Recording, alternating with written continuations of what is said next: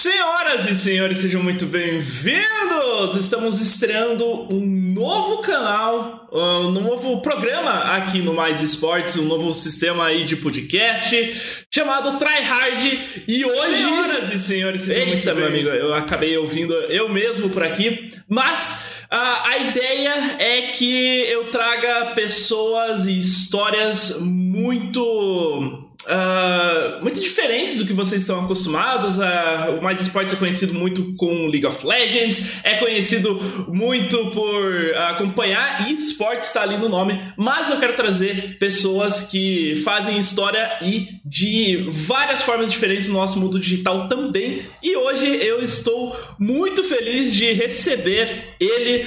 Grão-mestre do xadrez brasileiro, streamer de xadrez, eu acho que um ícone do xadrez uh, atualmente aqui no, no Brasil. Cricor, muito obrigado pela sua presença, mano. E aí, Max, legal estar tá aqui, conversar com você, falar um pouco aí do que a gente tem feito aí no xadrez, que, como é que tem a gente tem entrado nesse mundo, né, dos esportes e é legal conversar um pouco conversar com a galera que tá no chat aí também. É isso aí, mano. É, o Tryhard é um novo programa focado nessas histórias das pessoas que tentam sempre levar o jogo ao novo patamar. E o Krigor tem feito isso. Recentemente você se classificou para a Copa do Mundo de xadrez. Eu tava acompanhando lá, tava torcendo. Os últimos minutos foram é, emocionantíssimos. É, como é que foi toda essa experiência por aqui? Foi. Ah, foi um evento muito, muito legal, né? Porque a gente tá. É, os eventos de xadrez, né? Os, os, presenciais, que são geralmente os que puxam mais, né? O xadrez profissional é, é o, são os eventos presenciais, estão meio paralisados, né? Então foi o primeiro evento que eu joguei desde março de 2020, né? Fazia mais de um ano, um ano e dois meses. Nunca tinha passado, sei lá, dois meses sem jogar uma competição presencial, né? Uhum. Quanto mais, um ano, mais de um ano, né? Então foi. Era um baita desafio, né? Tentar classificar para a Copa do Mundo, que eu classifiquei pela primeira vez em 2019. Foi muito, muito suado já. E aí consegui de novo agora para 2021, né? A Copa é mês que vem, já estamos bem em cima. E deu tudo muito certo ali. Foi a semana de muitas emoções. O pessoal me contou muito, assim, muita gente me falou comigo, né? Acompanhando, que foi de matar todo mundo do coração, né? deu certo. Ah, sim. Eu tava acompanhando e eu tava acompanhando pelo, pelo Rafael Chess, já trocamos essa ideia um pouquinho antes da gente começar o podcast. Você tava ali com 3 minutos, 4 minutos, 5 minutos, um peão a menos. É como se fosse o clutch do, do xadrez, né? Você tentando, buscando, buscando o um empate e conseguiu, cara. Conseguiu aquele empate, foi suado. O adversário tava com 30 minutos e você ali, no, no... colocando a teoria em prática, né, mano? É, porque é uma situação é, tensa, né? Assim, principalmente uhum. porque tem uma, tinha uma diferença grande de tempo. Não, não só essa em outros jogos também, né? Ele tinha bastante tempo, mas chega numa situação no xadrez que é, não adianta ter o tempo a mais, né? Porque bem no finalzinho ali já estava definido que ia empatar, eu tinha que tomar uns cuidados ainda. É. Mas porque muita gente que assiste fica com essa impressão, caraca, vai acabar o tempo, já era, perdeu, não adianta. mas a cada lance que você faz, você naquele evento você ganhava 30 segundos. Né? Então, se eu consigo fazer alguns lances rápido ali, ele já soma um pouco tempo.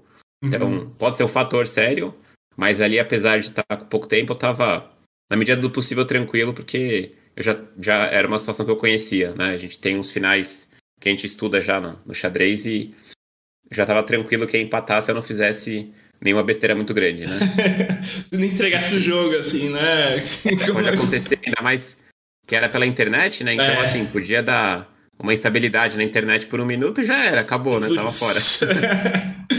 Mas. É diferente, né? A gente costuma. Esses eventos são presenciais todos, Sim, né? Uh -huh. E aí foi uma experiência bem diferente, né? Mixar o online com, uhum. com o presencial. Mas deu, deu, deu tudo certo no final. Né? É, que bom, mano. Um, eu quero sempre trazer essa, essa possibilidade de, de do convidado se introduzir também, é, contar como conheceu o, o objeto, a, o jogo, o game que eles tanto se envolveu. E, Kriko, é, quero que você conte como que foi a sua trajetória do xadrez uh, e também no streaming uh, até agora. Como que foi toda essa jornada? É, eu comecei a jogar xadrez com 6 para 7 anos, assim, aprendi em casa com meu pai, né? Hoje muita gente aprende na escola, né? O xadrez tem crescido muito nas escolas, mas eu aprendi em casa com meu pai brincando, assim, né? Eu fui jogar na primeira competição mais oficial, Campeonato Paulista, foi coisa de quatro anos depois, né? Então, uhum. a gente nem sabia que tinha esse, todo esse universo, né, de competições, né? Era brincadeira. Eu comecei a gostar, né? Meu pai viu que, que eu gostava e de repente até podia né, levar jeito para participar de competição, mas foi bem devagar esse processo. Uhum. Né? Foi curtindo ali aos poucos. Aí vieram os títulos aos poucos de Campeonato Paulista, Campeonato é, Brasileiro de categorias. No começo você tá bem focado nisso, né? Em ganhar campeonato até 14 anos, até 16. Você nem tá pensando muito no adulto, né? É claro que você joga competições com os adultos, né? Às vezes você tem um resultado legal, né? mas o seu foco, para mim, o foco principal era conseguir ganhar o brasileiro o paulista, que era sempre um sufoco, muitas vezes é, com adversários que você encontra todo ano, né? Você tem os rivais ali que você cria com o tempo também. E, e a parte de streaming, bom, aí depois jogando vem, vem a questão dos títulos, né? De mestre internacional, depois grande mestre, né? Que é o título é, que eu tenho desde 2010. Agora, esse processo, dá para dividir em duas partes mesmo, em três partes, talvez esse começo mesmo, depois os campeonatos de categoria e depois aí essa busca pelos títulos. Né? Então, quando eu saí do, do sub-18, sub eu já estava começando a buscar esse primeiro título de mestre, mestre internacional, e grande mestre eu virei com 23 anos daí, em 2010. Né?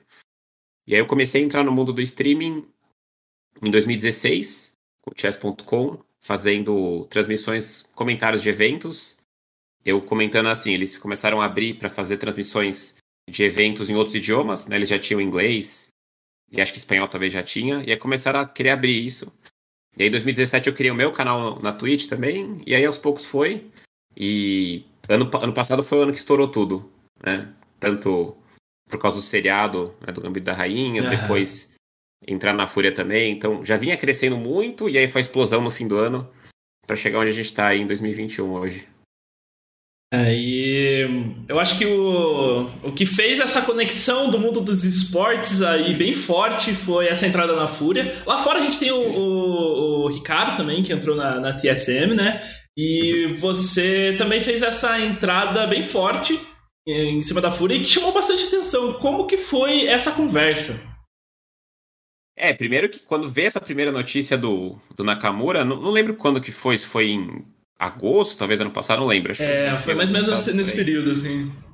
É, porque a gente já via, vinha o xadrez crescendo, né? E quando você tá na Twitch, independente, antes mesmo de entrar pra Fúria, vai rolando uma pequena interação, né? Com os outros. Com o LOL, o CS, mas assim, muito pouco, né? Assim, eu sabia dos canais grandes ali, às vezes, assistia alguma coisa, rola um raid aqui e ali, né? É. As coisas bem. Aí, às vezes rola uma interação de leve, né? Claro, muita vez, muitas vezes o, a galera que curte o xadrez, curte muito o CS, por exemplo, né? Pra pegar o público que, que, me assiste, eu acho que é mais, é mais CS. Tem uma galera do LoL também, mas a impressão que eu tenho é mais CS.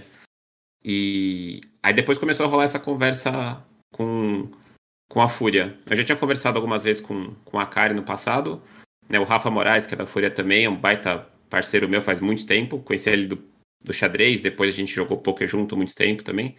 Ele também foi uma pessoa bem importante aí nesse processo.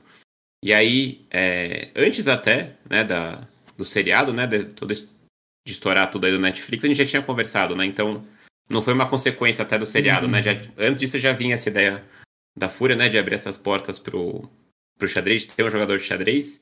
E aí, para mim, foi um baita motivador, tanto para as streams, que eu já fazia bastante ano passado, mas comecei a, a streamar bem mais, com mais frequência, e também me dedicar mais como, como jogador, que por mais que eu vinha.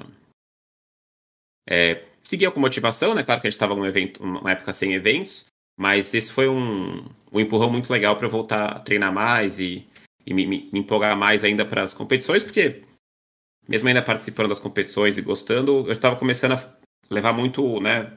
Streamar mais, fazer outras coisas que eu trabalho com o chess.com também de produzir conteúdo, né? Então a parte de jogador estava ficando um pouquinho de lado, vamos dizer, né? Nos últimos anos, assim, um pouco. E agora voltou bastante essa, essa, essa motivação e espero que quando voltem mais os torneios, isso, enfim, continue e, e acho que vai ser bem legal. Mas mudou muito tudo que eu faço entrar na Fúria, certeza. Mas que legal. Uh, lembrando que também estamos ao vivo nas três plataformas, estamos na Animo, no YouTube e na Twitch. Um grande salve para todo mundo que está acompanhando: Gil Bartes, Artênio, é, eu, Virginia, uh, todo o pessoal do chat da Twitch. Tem muita gente também na Twitch e no YouTube. Uh, e você comentou que é tudo, tudo gente que você já acompanha, né? Os caras já estão andando ali, nós sempre temos um plano, tá acabando o tempo, Krieger. é, várias, vários várias piadas, né? Da, algumas xadrez do canal, algumas da Twitch, né? Mas o pessoal que tá no chat, a maioria, a maioria eu já conheço. Tô vendo o chat aqui, o pessoal do canal tá prestigiando. Ah, que bom, velho. Uh, uma coisa interessante que você comentou quando você aprendeu a jogar xadrez com teu pai, né? Eu tenho uma história bem legal que o meu pai falava assim: não, você vai jogar xadrez comigo. Mas o, o dia que você ganhar de mim, eu nunca mais jogo com você. Aí eu ganhei do meu pai, meu pai nunca mais jogou xadrez comigo. Demorou não? Demorou muito? Demorou, Demorou uns uh, quatro. Eu acho que foram alguns meses assim. Uh, uhum. Porque eu também aprendi na escola, eu jogava. Eu, eu, não cheguei a competir tão tanto quanto você, né? Que é, disputava os torneios estaduais. Jogava mais pelos interclasses da vida, representando a escola. Às vezes jogava um torneio ou outro da cidade. E uma hora ou outra eu consegui ganhar dele, mas aí ele nunca mais jogou uhum. comigo, infelizmente. e... Tá bom, já superou o match.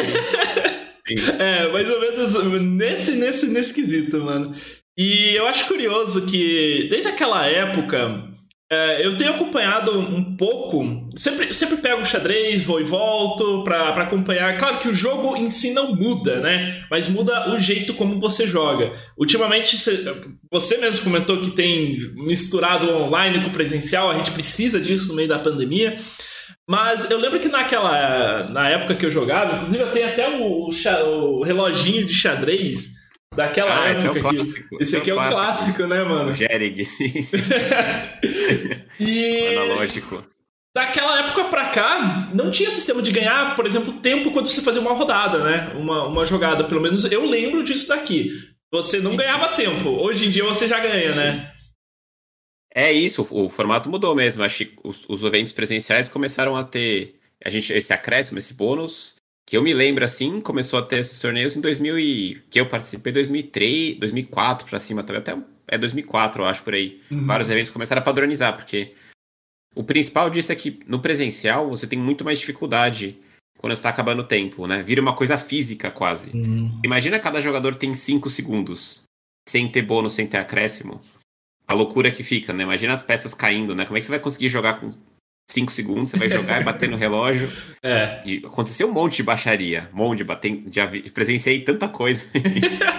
o pessoal jogando aí bate no relógio, o relógio cai, a peça cai. É quando você faz o lance e você coloca a peça no lugar errado, o cara tem o jeito de apertar no relógio para você ter que arrumar. Então o cara jogava, aí o cara batia o relógio, e o cara batia de volta e o seu tempo corre. Então era virava esporte Nossa. físico assim, xadrez, né? Era um Então, quando entrou isso do acréscimo, botou um pouco de ordem nas competições, né? Porque aí você tem um acréscimo de 30 segundos por lance, nas mais oficiais, pelo menos, nas partidas mais longas. E aí é outra coisa, né? Você não vai ter essa loucura aí de né, cai o tempo ou não cai, nessa coisa milimétrica ali, né? É muito difícil uhum. controlar isso. Sem câmera, sem nada, né? Enfim. É. Daí mudou bastante o estilo, né? Isso foi uma, uma das grandes mudanças do xadrez. Foi essa, né? Hoje em dia as competições principais, quase todas, para não dizer todas, usam esse tipo de. O relógio digital, né? É, o digital, que aumenta. Que tem um né? acréscimo. É. Sim, sim, mas é gostoso jogar com esse também, contigo, com esse raiz aí. Sem acréscimo, só ali no, no bate e volta, mano. Sim.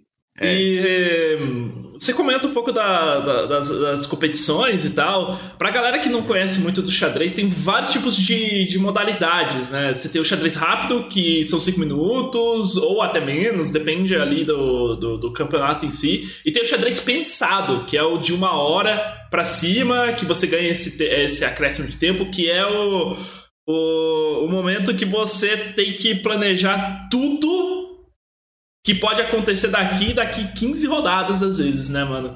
E foi exatamente nesse que você se classificou, o xadrez pensado, o que, que a galera considera o mais uh, uh, planejado estratégico possível. Isso, é um xadrez vai ser o xadrez melhor jogado, não tem jeito, né? O nível vai ser melhor, né? Indiscutível isso. Mesmo que tem muita gente muito talentosa nas partidas curtas, todo mundo com mais tempo vai tomar decisões melhores, né? Isso aí não tem jeito. Então as competições, as competições de xadrez pensado, né? A gente chama de clássico também hoje em dia, é uma hora para cima. E aí é um jogo totalmente diferente.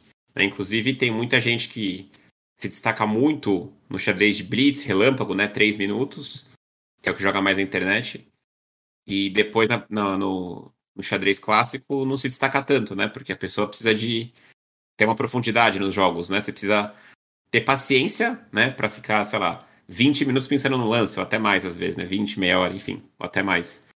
Senão, uma coisa muito de intuição, né? No xadrez rápido, mais rápido, relâmpago, né? Que a gente chama de 5 minutos, 5, enfim, uhum. entre 5 e 10 minutos aí. 3 minutos também, você usa muito a sua intuição. Não consegue fazer muitos cálculos longos, né? Você fazer um cálculo de poucas jogadas. E o xadrez clássico é o xadrez que a gente estuda também, né? Todo mundo, todos os jogadores que chegaram longe, pega os melhores do mundo, melhores do Brasil, de qualquer lugar, estudaram jogos clássicos, né? Ninguém vai ser campeão mundial estudando os jogos de três minutos, né? Três minutos tem tá cheio de erro o tempo inteiro, né? Então os jogos clássicos são aqueles que você consegue desenvolver um conceito, né? Os livros são feitos em, cima dessas, dessas partidas, né? Que é onde você vai aprender bastante coisa. Então uhum. é uma diferença muito grande, né? Mas é muito gostoso jogar partidas mais curtas também, porque é uma coisa mais dinâmica, né? Você pode jogar, você perde, você joga outra, né? É, sim. É uma coisa mais leve, né? Tem competições importantes também com menos tempo, mas principalmente é uma coisa mais de diversão mesmo. É, quando, quando eu jogava eu não gostava muito do relâmpago por conta disso. Eu ainda não tinha tanta prática e eu sempre apanhava por conta disso. Então, eu gostava mais do, do, do, do estratégico, eu não tinha tanto costume. Mas hoje em dia eu sinto que o xadrez rápido xadrez relâmpago, que, que tem poucos minutos, te dá prática para um momento de, de clutch, como a gente pode dizer, Isso. como aconteceu com você lá pro final. Então você sabia o que que era e você tem aquela noção, beleza, é, tenho pouco tempo, mas eu sei o que eu tô fazendo. Uhum. Isso, é importante ter essa prática, porque senão você vai chegar numa situação sem tempo e aí você não sabe o que fazer, vai entrar em pânico, né? Se você é. entrar em pânico, já era, ferrou seu cérebro trava ali, você não consegue mais pensar. Né? Inclusive, tem os jogadores, às vezes, com idade mais avançada, às vezes, que não estão muito acostumados a jogar partidas curtas, aí o que eles fazem? Ao contrário, eles jogam. Eles evitam a todo custo ficar com pouco tempo nas partidas longas. Porque se chegar com esse, vai ficar com pouco tempo, pode ter dificuldade para jogar, né? Uhum. Então os jogadores mais experientes muitas vezes jogam rápido, desde o começo, né? Para não ter esse, essa dificuldade no final. Essa tensão também, né? Enfim, tem que. É uma adrenalina enorme, né? Não parece para quem tá assistindo às vezes Nossa. fisicamente assim, mas é uma adrenalina absurda quando você tá ali, porque você sabe que né, você, você tá com o seu foco preso ali, né? Você tá numa concentração absurda, né? Um, a diferença de concentração que você tem quando você tem uma situação de sobrevivência, você tem dois minutos no relógio, é muito maior do que no começo do jogo, né? Que você tem, enfim, duas horas para pensar. Você já passou por algum momento, algum momento bem, bem complicado assim que seu cérebro travou e você se arrependeu depois, mano? Teve uma vez, em 2012 até, foi nesse mesmo evento, era evento presencial, né, esse, esse classificatório para a Copa do Mundo, foi na Argentina. E aí eu, eu cheguei bem no último jogo, eu precisava empatar, já garantir a classificação para a Copa do Mundo, né? Eu primeira Copa do Mundo que eu joguei foi em 2019 só, uhum. 2012 eu passei pertinho, mas eu não consegui, né? E nesse último jogo, naquele, naquela competição, o jogo era. Depois você passa do lance 40, você ganhava um bônus de meia hora. Hum. É um bônus, tem, tem isso também, tem esses controles de tempo, né?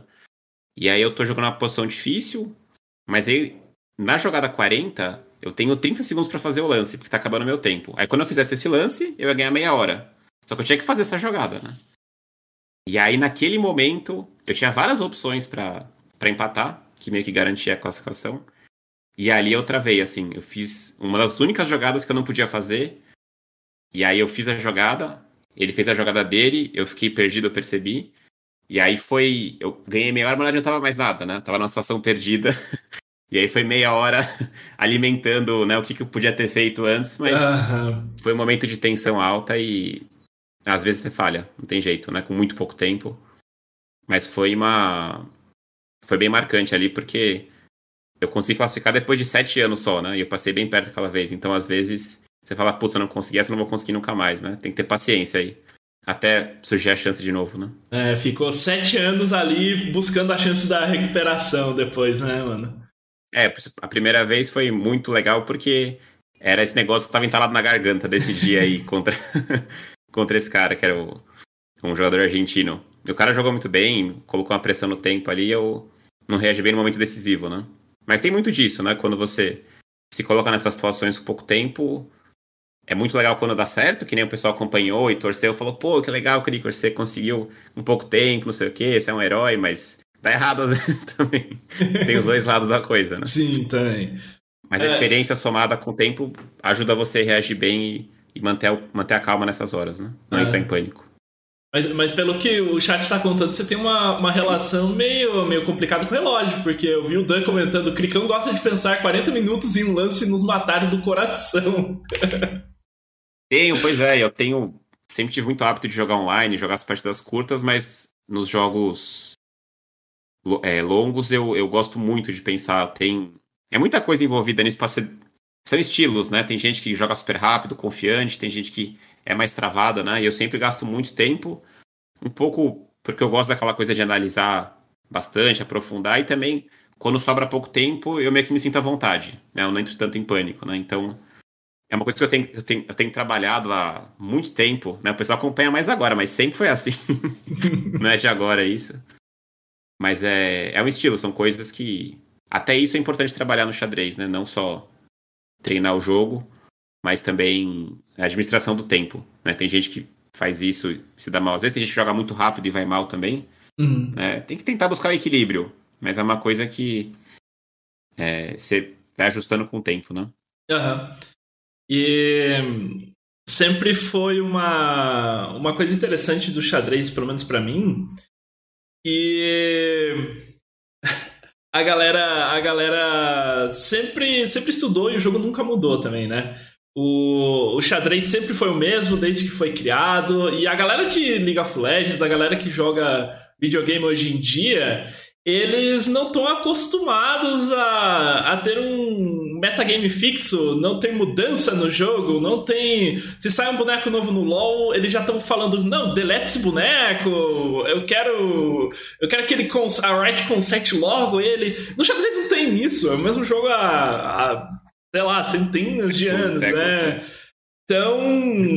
É, são duas coisas diferentes. Eu lembro até hoje de um meme do, da, da galera, tipo, é, jogadores de LoL reclamando. É, ou jogadores de GTA reclamando que não recebem o próximo jogo em sete anos. Daí os jogadores de xadrez esperando o xadrez 2. Patético. Há séculos. É, então. Mas isso é uma coisa que provavelmente nunca vai mudar, porque o xadrez é um. Eu considero o xadrez como o jogo de estratégia perfeito e eu queria saber da sua parte.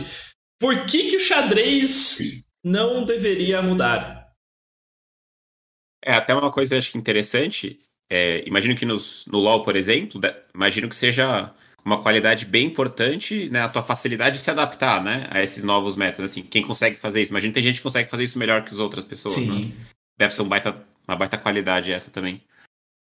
É, é, no xadrez você teve.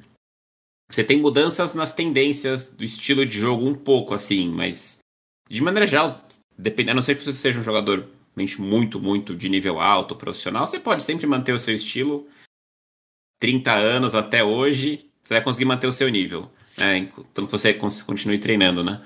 Agora, eles lançaram vários jogos alternativos próximos do xadrez, né? Você tem o xadrez 960, que chama, que o movimento é igual das peças. Esse é o que mais se aproxima do xadrez e é bem interessante, mas eu acho que nunca vai substituir o xadrez mesmo.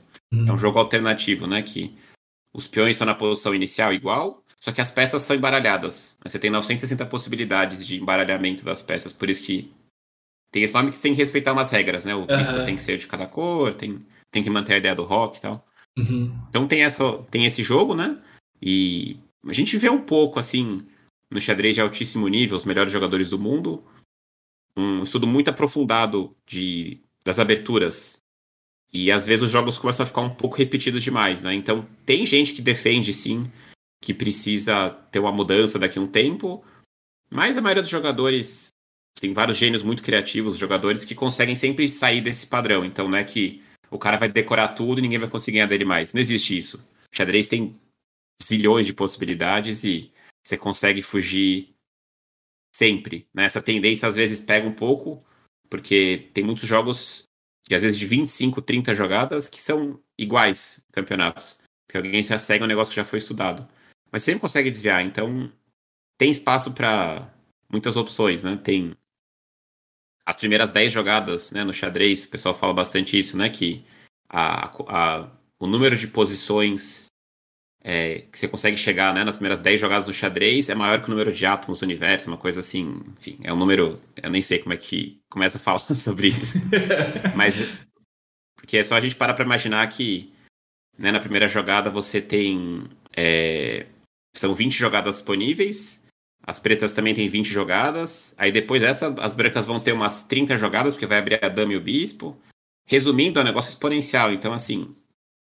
É um jogo que tem espaço infinito para criar, né? Então, não acho que, mesmo se um computador um dia consiga falar, ó, fechamos o xadrez, acabou, já era. Zerei. Não vai ter um. Zerei o jogo. Também nunca vai acontecer isso, mas talvez aconteça. A tecnologia a gente não consegue prever, mas uhum. nenhum humano vai conseguir decorar isso jamais. Né? Tem, tem a mínima chance, porque a gente não consegue decorar nem as primeiras jogadas direito, todas as opções, né? Então, xadrez tá vivo ainda. xadrez vai seguir assim. É, não, não, precisa, não precisa de um patch note pro xadrez. Mas e, e, isso que seria interessante. Uma pergunta que, que sempre me, me apareceu assim: você considera alguma peça no xadrez muito mais OP, muito mais forte do que as outras, que você acha, mano. Por exemplo, sei lá, a dama é, é sempre foi muito forte uhum. e se eu pudesse enfraquecer ela, eu faria isso. Você tem essa entendi, ideia entendi. assim? Tipo, entendi, entendi. Tipo, uma coisa que desequilibra demais o jogo assim é. é, que o jogo, como você falou, né? A definição boa que eu nunca tinha ouvido, né? Um jogo de estratégia perfeito, né? Xadrez.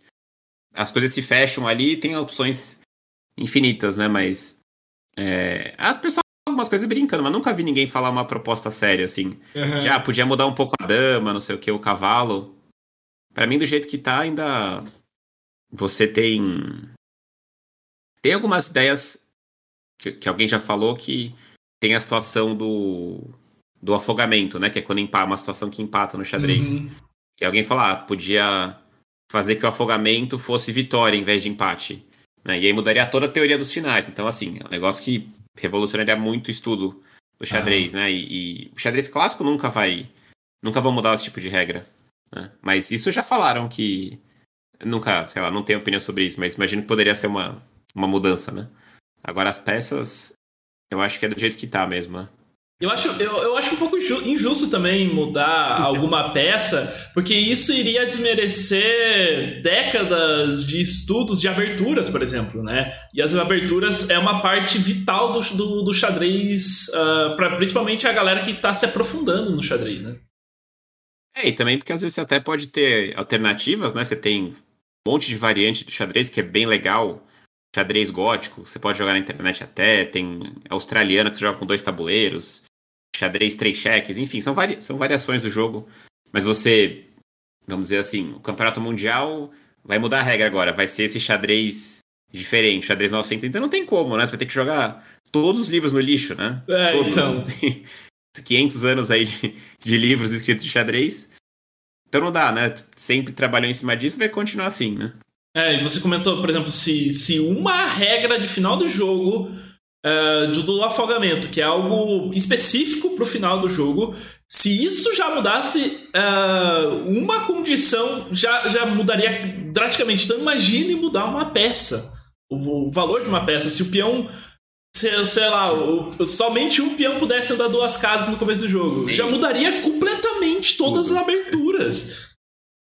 É, não, provavelmente Tô até pensando agora, o, o, último final que eu joguei naquela partida lá do, do classificatório, uhum. se o uhum. afogamento perdesse, tava pensando aqui se eu perdi a partida.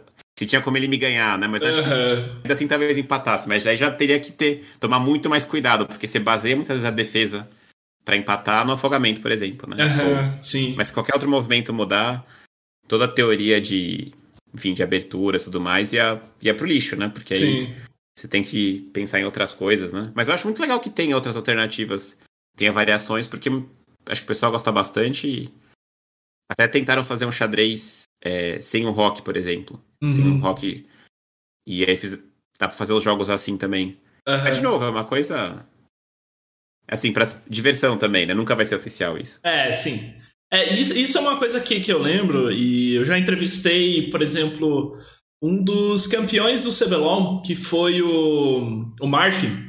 E na, nas conversas que a gente tinha lá, é, ele só jogava League of Legends, só jogava League of Legends e ele era jogador profissional por conta disso. Ele tinha que jogar uh, e ele acabou vencendo o CBLOL naquela ocasião. Mas eu tinha perguntado um pouco tempo antes se qual que era a forma dele se distrair do League of Legends. E ele comentou que era continuar jogando League of Legends, mas um modo diferente. Então, por exemplo, o se, se ele tava jogando ranqueada por, sei lá, seis horas seguidas, ele pegava, jogava um aran, jogava uma que não era tão pesada, pegava algum boneco que ele não jogava costuma não, não, não era a função dele, mas ele continuava dentro do jogo porque ele precisava vivenciar isso.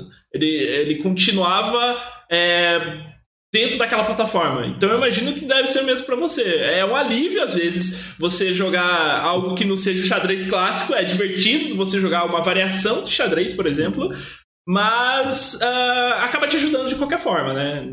Não, você não vai escapar do xadrez uh, tão fácil, por exemplo. É, no caso, o exemplo dele que ele tá respirando LOL, por exemplo. É, né? então. Jogando ali é quando. Um pouco quando a sua é, a sua ocupação principal meio que cruza com o seu hobby, né? Porque aí no tempo livre a pessoa tá jogando de novo, né? Então, tem muito de, às vezes, nas competições, assim, nesses torneios até de, de categoria, principalmente era assim, né? Você jogava as, as, as, partidas que eram super importantes, e aí no tempo livre ali o pessoal se reunia e queria ficar jogando também, né? Partidas, é. tipo, mais curtas, né? De pouco hum. tempo. E. Assim, o, no caso, as variações de xadrez não vão mudar. Aí, no caso, não vão te ajudar em nada no, no seu nível geral. Caso xadrez, pelo menos, né? No LoL, imagino que seja outra história. É, você porque lá você dessas... treina habilidade. No, no, no, xadrez você tem que. É, é muito definido na estratégia também. É. É, assim, tudo bem, você vai estar tá usando a sua cabeça de toda forma, né? É. Mas assim, mesmo xadrez normal, com, com as regras normais, eu tô jogando partidas de, de um minuto, né? Ou de três minutos, isso me ajuda em quase nada no jogo clássico. Nada, assim. Inclusive pode até a tendência é que piore o meu nível. Quanto mais eu jogo assim, pouco tempo, a, você tendência. desacostuma também, né? É, você perde a profundidade, né? Muito e você começa a ficar muito superficial. Que é uma coisa que você não consegue voltar também se você fica né, muito, muito viciado, né? Inclusive em só jogar. E claro que é uma coisa que. Tem muita gente que foca muito no xadrez online, né? Uma coisa que você tem bastante competição também, mas se o seu foco né, é o clássico. Inclusive eu em, eu tinha 14 para 15 anos, a primeira vez que eu treinei com um treinador da Armênia. E lá na, os países da União, da União Soviética tinha uma tradição monstra no xadrez, até hoje tem na Rússia e outros países também, claro. Então tem muitos treinadores lá que eram. É assim, os caras tinham experiências com campeões mundiais, né? os caras sabiam de tudo ali, tinham conteúdos que só eles tinham, né? Revistas e livros. Naquela época ninguém tinha no mundo, né? Enfim, década de, enfim, década de 60, 70. Uhum. E quando ele começou a me treinar, assim, eu jogava muito partidas de um minuto na internet, né? Quando eu tinha, sei lá, meus 14 anos. E a partir de um minuto, né, a gente chama de xadrez bullet, ele é o pior de todos, assim, para atrapalhar o seu desenvolvimento, né? E, e ele falava que se você quer levar a sério o jogo, para ter sucesso nas competições, você tem que parar com isso aí urgente, assim, porque você criou um negócio dentro de você que é capaz que você nunca mais consiga perder, né? Essa coisa da superficialidade, né? Então, no caso do xadrez, quando você está jogando assim para descontrair, é só diversão mesmo. E aí você passando, fazendo demais isso pode atrapalhar. Então, para você que leva a sério, você tem que tomar muito cuidado com o tanto que você está jogando partidas de tempo curto, né? Porque aí uhum. você, como você falou, é muito legal para você ter esse reflexo bom nas situações tensas, ter essa tranquilidade, né, de estar acostumado. Mas tem um limite, né? Tem um limite. E isso é bem, bem paradoxal ali, né? Uma coisa atrapalhosa, na verdade. É, e você comentou um pouco sobre, sobre os treinos que você teve do, com o pessoal lá da Armênia, dos outros países. É, eu lembro que o meu primeiro livro de xadrez foi um livro do, do Gary Kasparov. E ele analisando várias situações, até hoje eu, eu pego, sento, só. Porque eu gosto mais da teoria do xadrez em vez de jogar. Eu gosto mais de acompanhar, por exemplo, você fazendo streaming, ou uh, as competições acontecendo. Eu gosto também de acompanhar outros campeonatos, por isso que eu quero trazer vários cenários diferentes aqui no, no podcast também. Mas o que chama a maior parte da atenção é o quanto que o Magnus é o, o, grande nome do xadrez hoje em dia, né? Eu acho que é um nome a ser batido. O que, que você acha que torna ele o grande chefão do xadrez mundial atualmente? Pois é, ele é um cara que. Ele é campeão mundial desde 2013, né? ele é o líder do ranking desde 2011, né? Vai dar, enfim, mais de 10 anos que ele é o número 1 do ranking. Ele entrou no número 1 do ranking quando ele tinha 21 anos, né? Um negócio. A gente teve alguns casos já, né? De grandes talentos, uhum. grandes campeões que. Essa idade realmente é quando a pessoa começa a dar aquela estourada. Tem muitos que chegaram nessa idade próximo disso, né? Mas o Klaus realmente é. É fora de série e. É difícil dizer, né? Porque você tem muitos jogadores que, assim, são muito talentosos. Pegar os top 5 do mundo, muito talentosos. O cara treinou a vida treinaram a vida inteira. Né? Você pega ali desde os 8 anos, todos eram bons já. Todos já treinavam, já tinham um baita talento, ganhavam mundial, campeonato europeu. Acho que é muito estudo, claro, né? Tem muito, muito estudo, mas ele tem um talento diferenciado ali. Uhum. Ele tem uma uma arte assim no que ele faz que é os outros não têm. É, eu acho que, acho que ainda assim ele deve ter mais. Capaz que ele tenha tido mais treino desde novo. Né? Uhum. Ou pode ser que foi equilibrado com alguns de quantidade de treino. Mas ele tem um talento diferenciado, uma visão assim. É, impressionante. Ele dá umas. O fato dele ficar tanto tempo, né, como número um do mundo, numa época que tem tanta informação, já é surreal, né? Ele. Além dele ser campeão mundial clássico, ele foi campeão mundial rápido várias vezes, Blitz várias vezes também o relâmpago, né? Já perdeu algumas vezes esse, né? Que tem, tem um pouco mais de, de variância, né? Uhum. Mas a, o diferencial principal dele, eu diria que é, esse, essa habilidade que ele tem é um negócio. É difícil até de, de, de descrever um pouco, Sim. né? Ele tem. Ele mudou também o estilo um pouco do xadrez, né? Essa coisa que a gente falou do, do metagame, né? Que tem é, em outros jogos também. No xadrez, ele começou a. Vamos, de maneira resumida, ele começou a dar menos importância para as aberturas, que era uma tendência que vinha desde muitos últimos, enfim, bota aí 20 anos, mas com, com os computadores surgindo, né? Porque eles podem fazer análise para você. Agora ele começou a pensar em jeitos diferentes de jogar abertura, sem querer, vamos dizer, ir para cima direto, e jogar um jogo mais lento, né? Um jogo mais tranquilo e conseguir dar aquele outplay no adversário aos poucos, né? Isso é um... Os campeões mundiais geralmente eram mais objetivos, né? Já tentam ir direto para cima e ele. São os estilos diferentes, né? O cara joga muito bem os finais e. São alguns talentos dele, né? Uhum. E não tem muita, por enquanto, perspectiva de alguém ganhar dele, não. Pode acontecer. ele quase perdeu nos últimos matches aí. Uhum. Mas assim, ninguém tá tirando ele do primeiro do ranking. Ele, ele é bem favorito esse ano no match que ele vai jogar contra o Russo no fim do ano.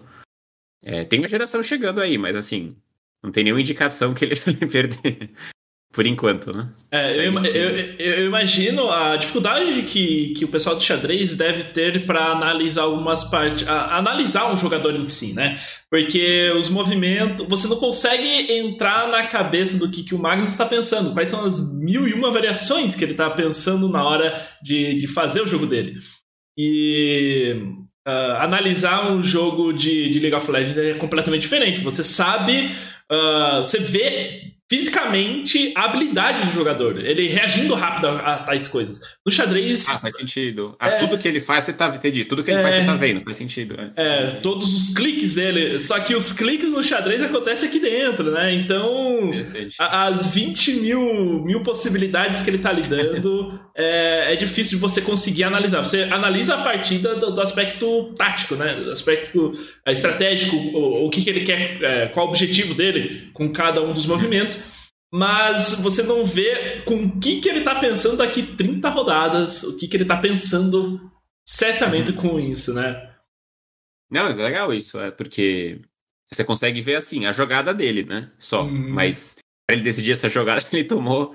Ele teve que avaliar, avaliar um monte de coisa. Né? Você tem muitos livros é, ou até em vídeos hoje em dia, entrevistas, que os grandes jogadores falam: ah, aqui eu pensei nisso, nisso, naquilo.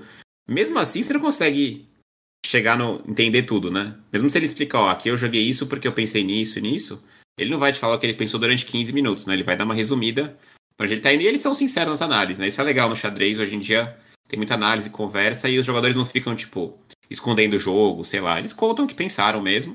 Uhum. E como eles tomaram as decisões, né? Agora.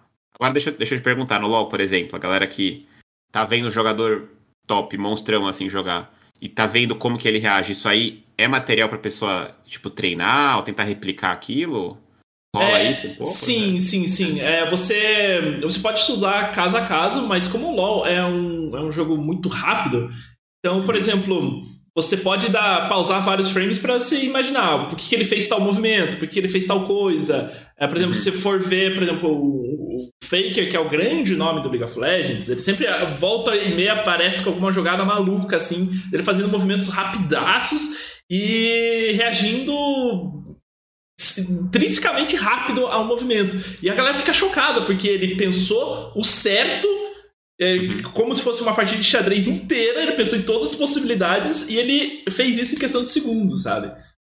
Então, essa é. Talvez seja uma das diferenças até do, do dos esportes uh, e esportes de videogames e o xadrez atualmente, né? Interessante isso, é. Uhum. Daí deve dar um trabalhão para você, né? Para esses pauses. Assim, o estudo deve ser bem, bem é. É, puxado também, né? Você entender esses pausar esses frames, entender o que ele fez, né? Porque você tem que. São coisas muito rápidas, não consigo nem imaginar assim, a velocidade.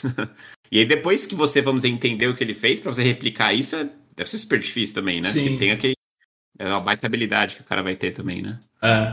Mano, o... mas, mas assim, de maneira geral, um dos maiores jeitos, melhores jeitos de você estudar, como eu falei, é pegando os livros e você entendendo os jogos dos grandes jogadores. E aí você tenta entender a linha de raciocínio dele, para depois, aos poucos, tentar replicar em situações similares, né? A diferença é que no xadrez você nunca vai pegar aquela situação idêntica. Você vai falar, pô, aqui, aquele cara, aquele campeão do passado, ele pensou geralmente, deu importância para isso. Então é um estudo bem abstrato, às vezes, assim. Você estuda, estuda, estuda, aí para você aplicar, leva um tempo. Né? Pra você é, realmente e eu fico imaginando, quando você comentou do Magnus, ele não dá tanta importância para uma abertura e ele jogar alguma coisa que não foi estudado, eu fico imaginando para um grão-mestre, para algum jogador de alto nível, o cara faz alguma coisa completamente diferente que ele nunca estudou quebra o jogador, eu fico imaginando, né? Tipo, ele faz uma abertura que não é uh, uma abertura tradicional, o cara vai ficar como é que eu reajo agora? Os livros nunca me falaram isso.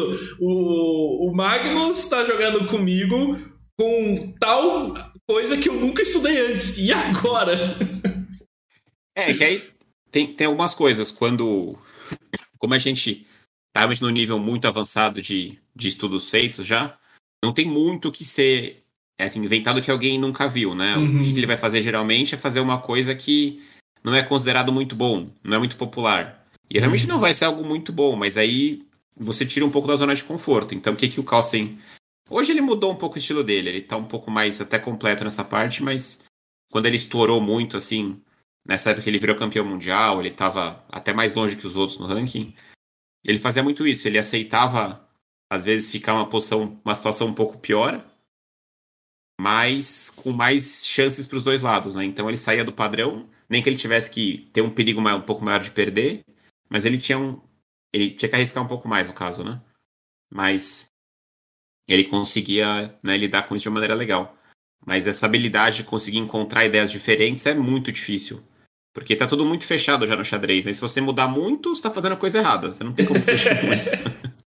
Aí é, tem que saber o que, quão errado você pode ir pra não ficar numa situação sem esperança também, né? Só que aí o cara tem tanta força de jogo, né? Preparo físico, que é essencial no xadrez, ainda mais nesse alto nível, assim. Ele tem muito, acho que mais, mais que os outros jogadores também. Ele ganha muitos, muitos jogos depois de 4, 5 horas de jogo. Ele, ele começa a distanciar mais o adversário no nível, porque o cara é muito bem preparado fisicamente. E uhum. o xadrez é essencial. Senão você começa a cansar mais cedo. E esse é outro diferencial grande dele. Você faz alguma coisa para melhorar teu preparo físico para um campeonato longo? De maneira geral, eu faço, é. E, e eu lembro bem de pegar de 10 anos para cá, assim, as épocas que eu tava fazendo nada, assim, sedentário total, eu tava indo pior, não tem jeito.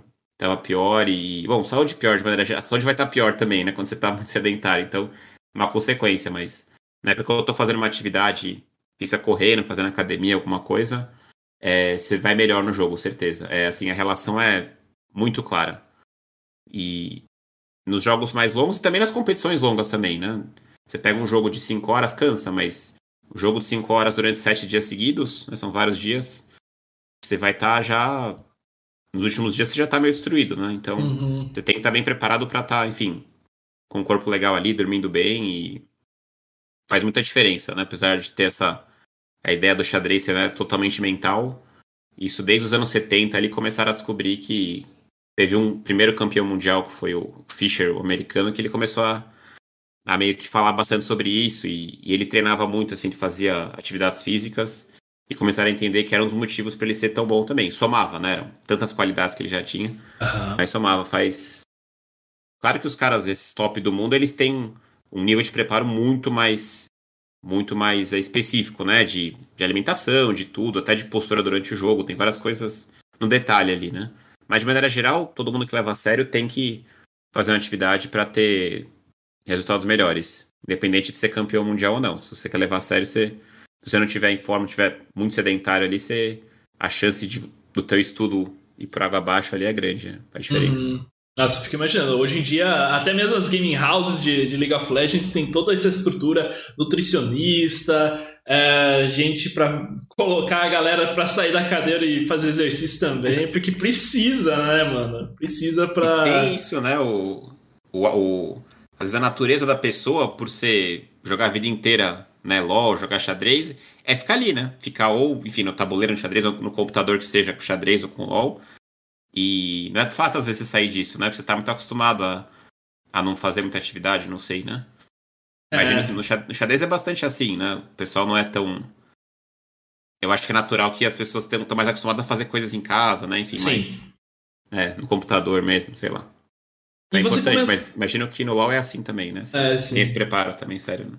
Você comentou um pouco sobre os campeonatos longos. Uh, eu até fiquei surpreso que agora nos campeonatos tem semifinal, grande final, porque o que eu sempre acompanhei do xadrez, que eu sempre presenciei nos campeonatos, era o sistema suíço, né?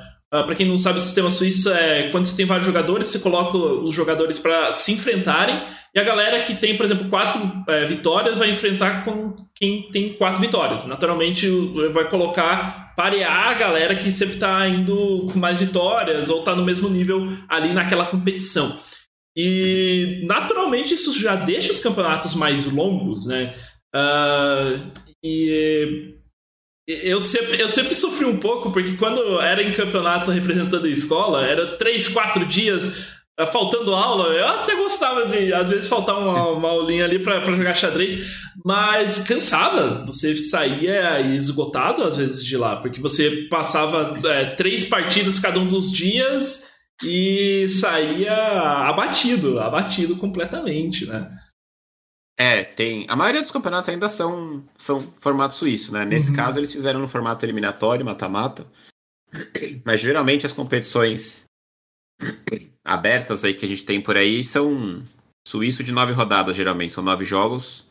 Aqui no Brasil, de fim de semana são mais curtos, geralmente seis ou sete, né? Pra pegar um fim de semana. Uhum. Mas os eventos mais importantes, assim, abertos são geralmente nove dias daí. Nove dias e, e não é só o jogo também, né? Você joga ali faz um jogo de 4, 5 horas, tem a preparação antes também. Você vai gastar um tempo preparando, né? Que seja né, uma, duas horas pelo menos, estudando o adversário, né? E depois terminou o jogo. Você não deve ficar muito tempo também olhando o jogo depois que acabou, mas você vai analisar um pouco aquele jogo, entender o que aconteceu de errado, pelo menos de maneira superficial. E de repente você tem que jantar já, dormir no outro dia, né? Então a rotina durante a competição. é, a rotina durante a competição é bem puxada. O pessoal até pergunta bastante, né? Às vezes eu viajo para um lugar legal, assim, falei, e aí, passeou bastante, né? Ficou 10 dias lá. Falei, não. Às vezes no último dia no fiz alguma coisa é. porque. É, porque não dá, né? Se você tá. Aliás, às vezes é bom, claro, sair para dar uma relaxada também, mas geralmente é muito. É muito tenso, assim, a, a rotina, né? Você tá sempre. Até tem uma matéria uma reportagem sobre o Campeonato Mundial de 2018, do Carlsen com Caruana, que fala sobre o quanto de peso que eles perdem né, durante uma competição. É um pouco pela energia que eles gastam mesmo, uhum. um pouco talvez por estar tá tão tenso, né? Talvez acaba comendo um pouco menos, né? Pode ter outros motivos. Mas eles perdem peso, assim, bastante durante uma competição. Tem. Claro que é o Mundial, né? A competição mais importante de todas. Mas rola isso também, né? Então tem toda uma, toda um, uma coisa das competições, né? E tem algumas, alguns torneios que são eliminatórios, que é legal, porque a gente nunca tá muito acostumado com isso, então é uma coisa diferente. Né? Você tá jogando pela tua sobrevivência ali, né? Porque no suíço é tipo pontos corridos, né? Você perde um jogo no começo, você pode ser campeão ainda. Se você ganhar o resto, né? E é legal, que um, um, fator, um fator diferente nas competições. Eu gosto bastante das eliminatórias. É uma, uma emoção diferente. É é, eu, eu, imagino que seja uma emoção diferente para o jogador de xadrez, porque tem poucos esportes que utilizam o formato suíço. Uh, normalmente os esportes que mais utilizam são os de jogos de cartas.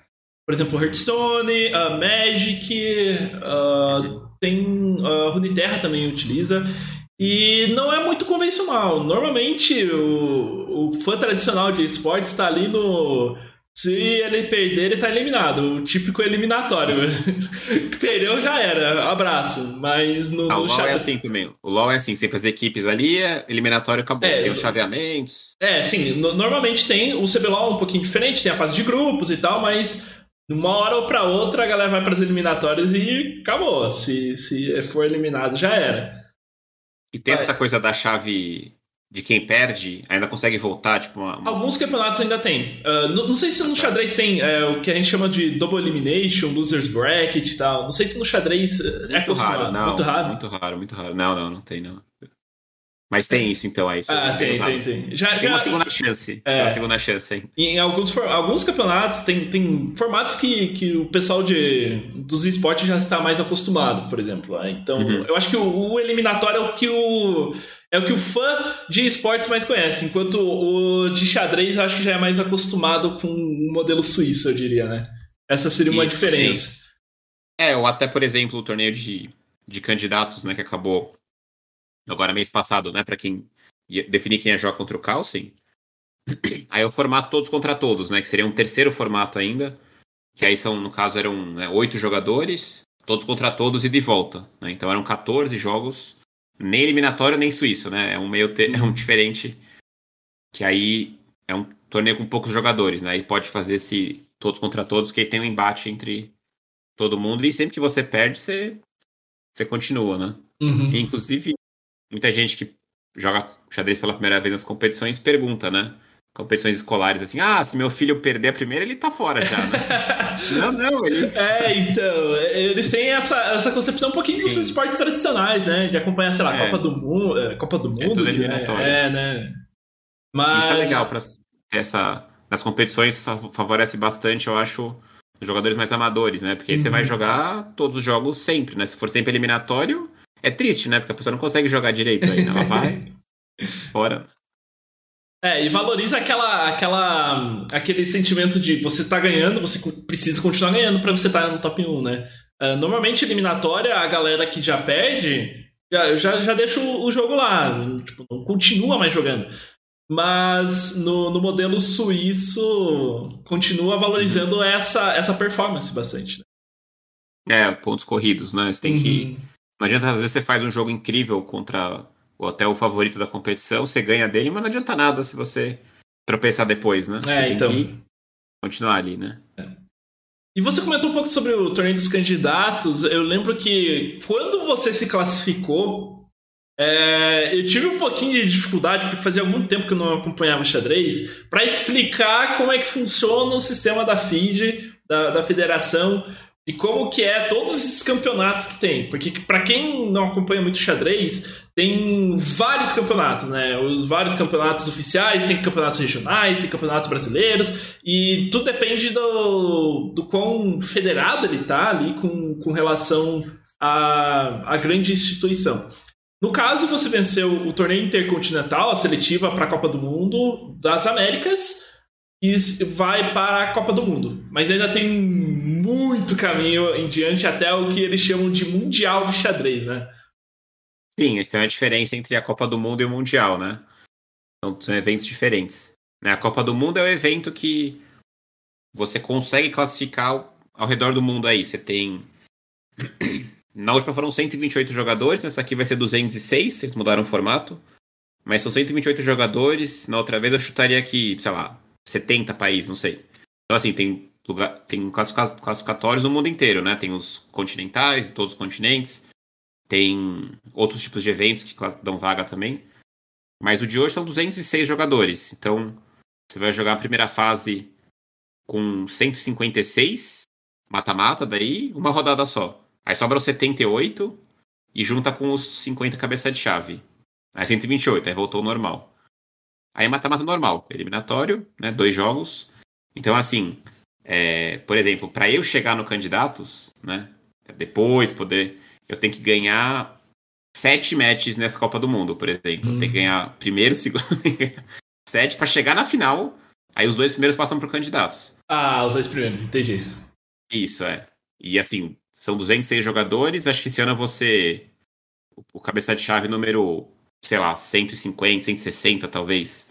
Então, assim, é, é extremamente difícil você ganhar dois matches, né? Uma, o brasileiro que chegou mais longe ganhou, acho que, três matches sei se quatro, acho que ganhou três. Que foi histórico, assim, já, né?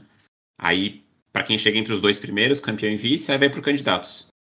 E aí no candidatos, quem ganhar esse torneio de candidatos, que você pode classificar se você tiver o, uma das maiores pontuações do mundo também. Mas resumindo, o candidato são oito jogadores.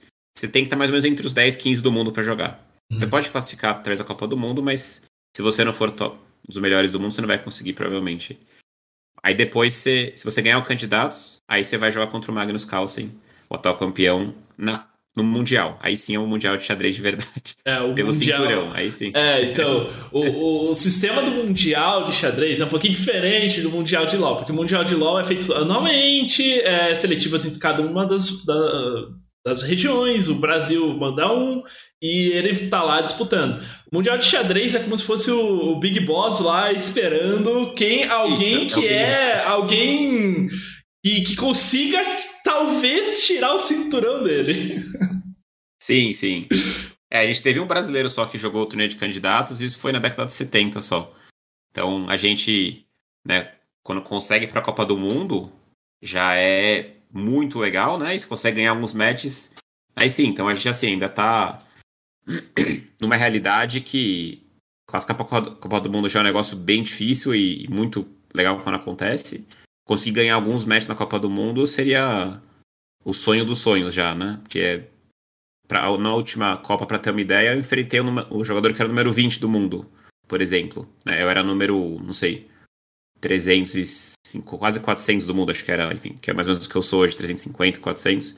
O cara que eu joguei era número 20 do mundo. Ele tinha sido vice-campeão dessa Copa do Mundo já uma vez. Então, o cara que já, além de ser muito bom, o cara era bom naquele formato, né? Então, uhum. Para ter uma ideia só da dificuldade que é, né, quando chega na Copa do Mundo.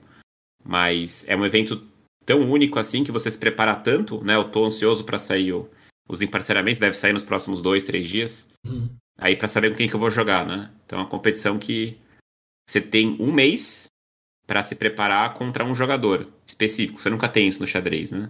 Uhum. Então tem um mês para preparar com aquele adversário. E claro, se eu ganhar contra quem tiver na minha chave ali. Né? Sim, uhum. Mas é um evento bem legal, bem único mesmo. E uma das coisas mais legais mesmo é a preparação para a competição, porque você dificilmente vai colocar tanta energia em outras competições como essa, né? Então você melhora muito de nível no processo, por isso que é legal. A gente é guiado por motivação, não tem jeito, né? Uhum. Esse é um, é um motivador muito grande.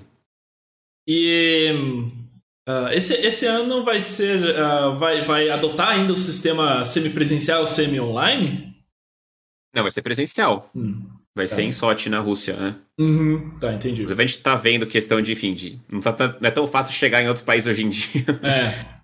Mas tá, vamos, a, a, princípio estamos resolvendo isso e começa no dia 12 o primeiro jogo, já de julho, né? Daqui, enfim, um mês e pouco. Aí eles vão fazer o presencial mesmo. Porque a Copa do Mundo aí, acho que aí é, seria muito ruim, eu acho, fazer da maneira híbrida, né? Que a gente fala que é meio online, meio presencial, né? É. Vai ser, enfim, vai ser um desafio chegar lá, mas É, vai ser. É. A gente vai, vai. estar acompanhando, com certeza. Sim.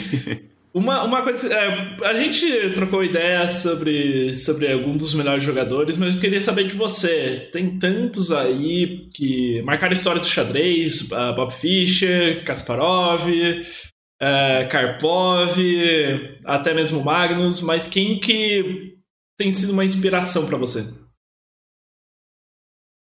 Assim, o cara que eu estudei muito, que eu sempre admirei muito, foi o Fischer mesmo.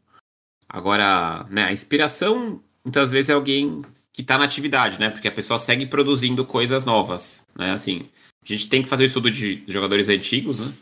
Mas o que eu gosto muito, quem que eu torço bastante mesmo é o Fabiano Caruana, que é o número 2 do mundo, que ele já tentou jogar contra o Carlsen o match em 2018. Ele não ganhou dessa vez o candidato, então só na outra vez, né? Hum. Agora, esses jogadores todos é muito legal acompanhar eles e ver o que eles produzem, né? A gente que, enfim, gosta tanto de xadrez, aí é legal ver se são que eles conseguem fazer um jogo, né? Como eles chegam no nível né, impressionante que eles estão. Mas hoje é o, é o Caruana, é um cara que eu torço e acompanho todos os jogos sempre, né? Ele que é, é americano e acho que tem bastante potencial para um dia talvez ganhar do Carlsen. Talvez daqui dois anos, vamos ver. É.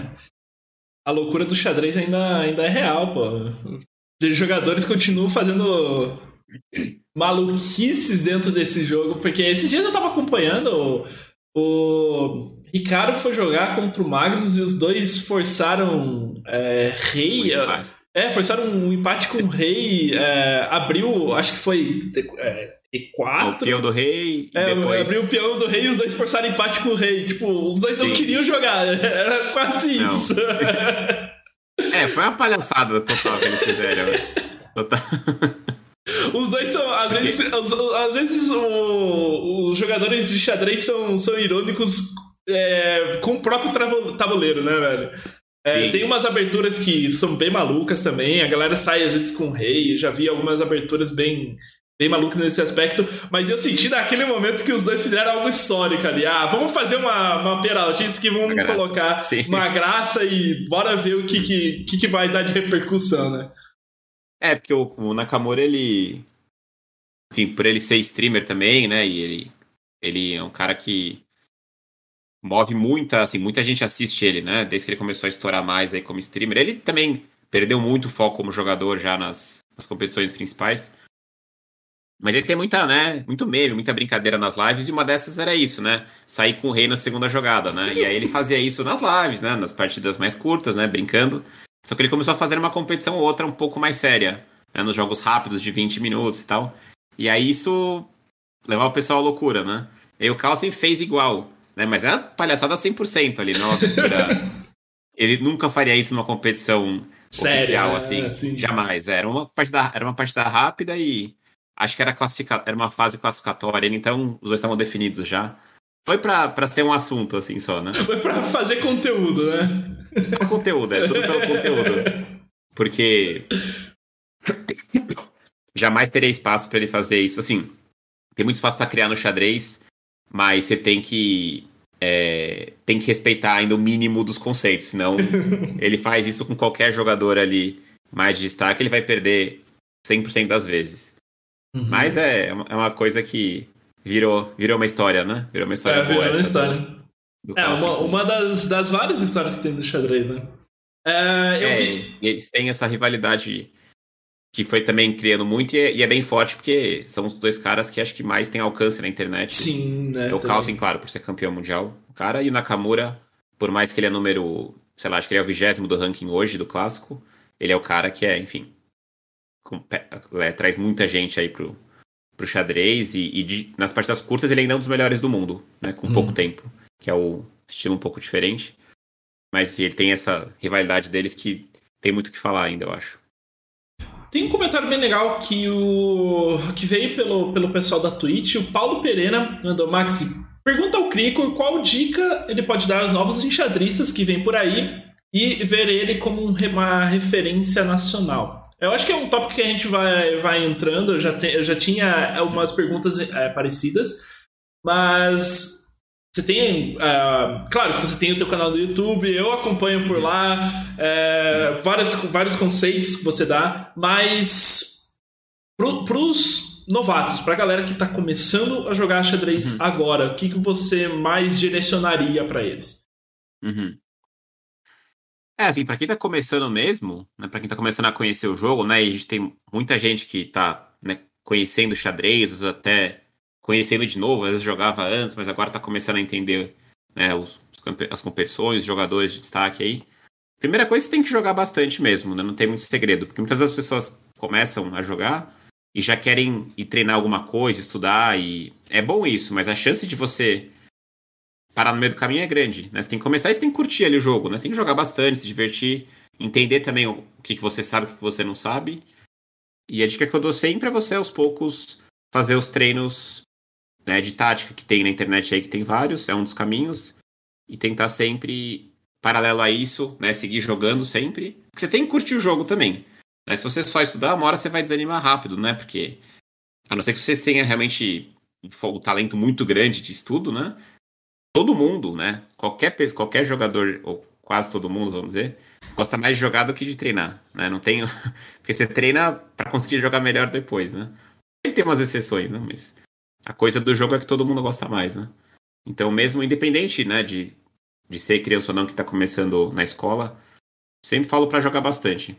Jogar bastante e aos poucos começar a fazer esses treinos e tentar pegar um livro aos poucos, né? Que é, que é um passo sempre já mais difícil, né? Você pegar um livro e começar a estudar assim de um jeito, né?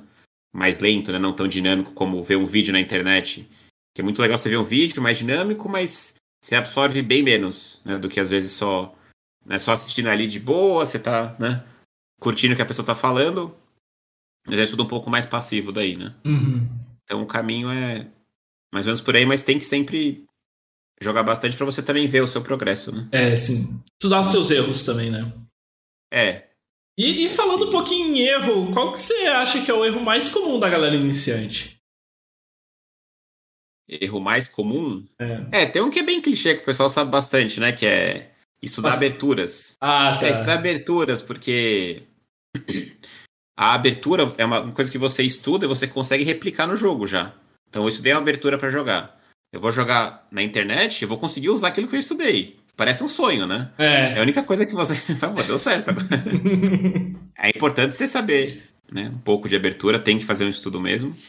Mas não só isso né? E estudar outras coisas que você tem que confiar que aquilo vai te ajudar de alguma forma, né? É como se você estudasse uma jogada ensaiada, né? Não sei, no futebol, por exemplo. Não sei, você vai usar aquilo. Quando for falta ali, você é. vai usar. Agora, outras habilidades do jogo ali, depende, né? Como é que tá, o, enfim, como é que tá a situação do jogo ali. No xadrez é igual. Se você treinar sempre os exercícios táticos, né? Que é o... O pessoal faz bastante, é o treino que o pessoal mais faz, eu acho. Você não sabe quando você vai usar exatamente aquilo, mas você está trabalhando somente para acostumar com os temas e conhecer. Esse é um dos principais. É, um dos principais erros de direcionamento, eu acho, né? O pessoal, uhum. É que o pessoal gosta dos nomes das aberturas também, né? Ah, estudei aquela abertura, não sei o quê. É claro, é diferente a cultura e você aprende muitas coisas, mas dificilmente vai mudar muito o teu nível de jogo, né? Porque você tem que. Você vai decidir depois do jogo, né? não vai decidir no começo. É, tem, tem uma coisa bem interessante. Eu venho de jogos de estratégia, como eu já estava trocando essa ideia com você. Em jogos de estratégia, como Warcraft 3, StarCraft, você tem o que a gente chama de builds, que é basicamente a mesma coisa que a abertura do xadrez. Você tem uma série de ações no começo do jogo direcionadas para você fazer alguma coisa. Então tem uma build no StarCraft que é feita para você jogar mais agressivo e atacar já desde os uh, primeiros minutos do jogo. No Warcraft é a mesma coisa, você puxa um herói é, com algumas unidades, você já tem, por exemplo, uma estratégia bem definida no começo do jogo. E eu vejo que a galera é muito ansiosa para estudar a abertura, estudar essas builds, mas na hora de executar, é, ele, eles falham. Eles não têm a, mesmo, a mesma densidade, eles não colocaram aquele tempo que eles estudaram na abertura para estudar o jogo dele, para aplicar, para melhorar o jogo dele. Então, fica bom. Ele sabe replicar o que, que faz um jogador bom, mas ele não sabe como conduzir depois. E isso mostra bastante é. essa diferença. Né? Ah, legal, nunca tinha ouvido isso. Mas é exatamente igual, exatamente igual. Porque aí você falta habilidade depois para conduzir, né? Ou até reagir, né? É, você, ah, você sabe fazer até determinado ponto. Ponto, já fiz a minha abertura. E agora, o cara atacou em tal canto que eu não esperava. Você despedaça, porque você fez a abertura, mas você não sabe como reagir depois, né? Isso, tanto que é, muitas vezes o pessoal fala. É, parece muita gente assim que é nova no xadrez no chat e pergunta assim, coisas de quem tá começando mesmo, né? E pergunta: Ah, Cricor, como é que eu faço pra. Quando o adversário sai com a, com a dama rápido assim para me atacar, né? E muitas vezes, vamos dizer, a pessoa avança o peão já sai com a dama, né? Não é um conceito legal, a dama vai ficar exposta, né? Enfim, é uma coisa que às vezes dá certo, né? No nível bem mais, mais básico, mas é porque isso não foi estudado quando a pessoa estudou alguma abertura, né? Agora, se ela tiver os conceitos, ela vai saber reagir, ela sabe. Não, é, é ruim sair essa dama. Não preciso saber exatamente esse, essa saída, uhum. né, para reagir. Eu vou reagir desenvolvendo minhas peças, fazendo, usando os conceitos gerais então, os conceitos, né, que você pega com os livros e outras coisas, acaba valendo mais, né? Mas legal isso que você falou. É bem.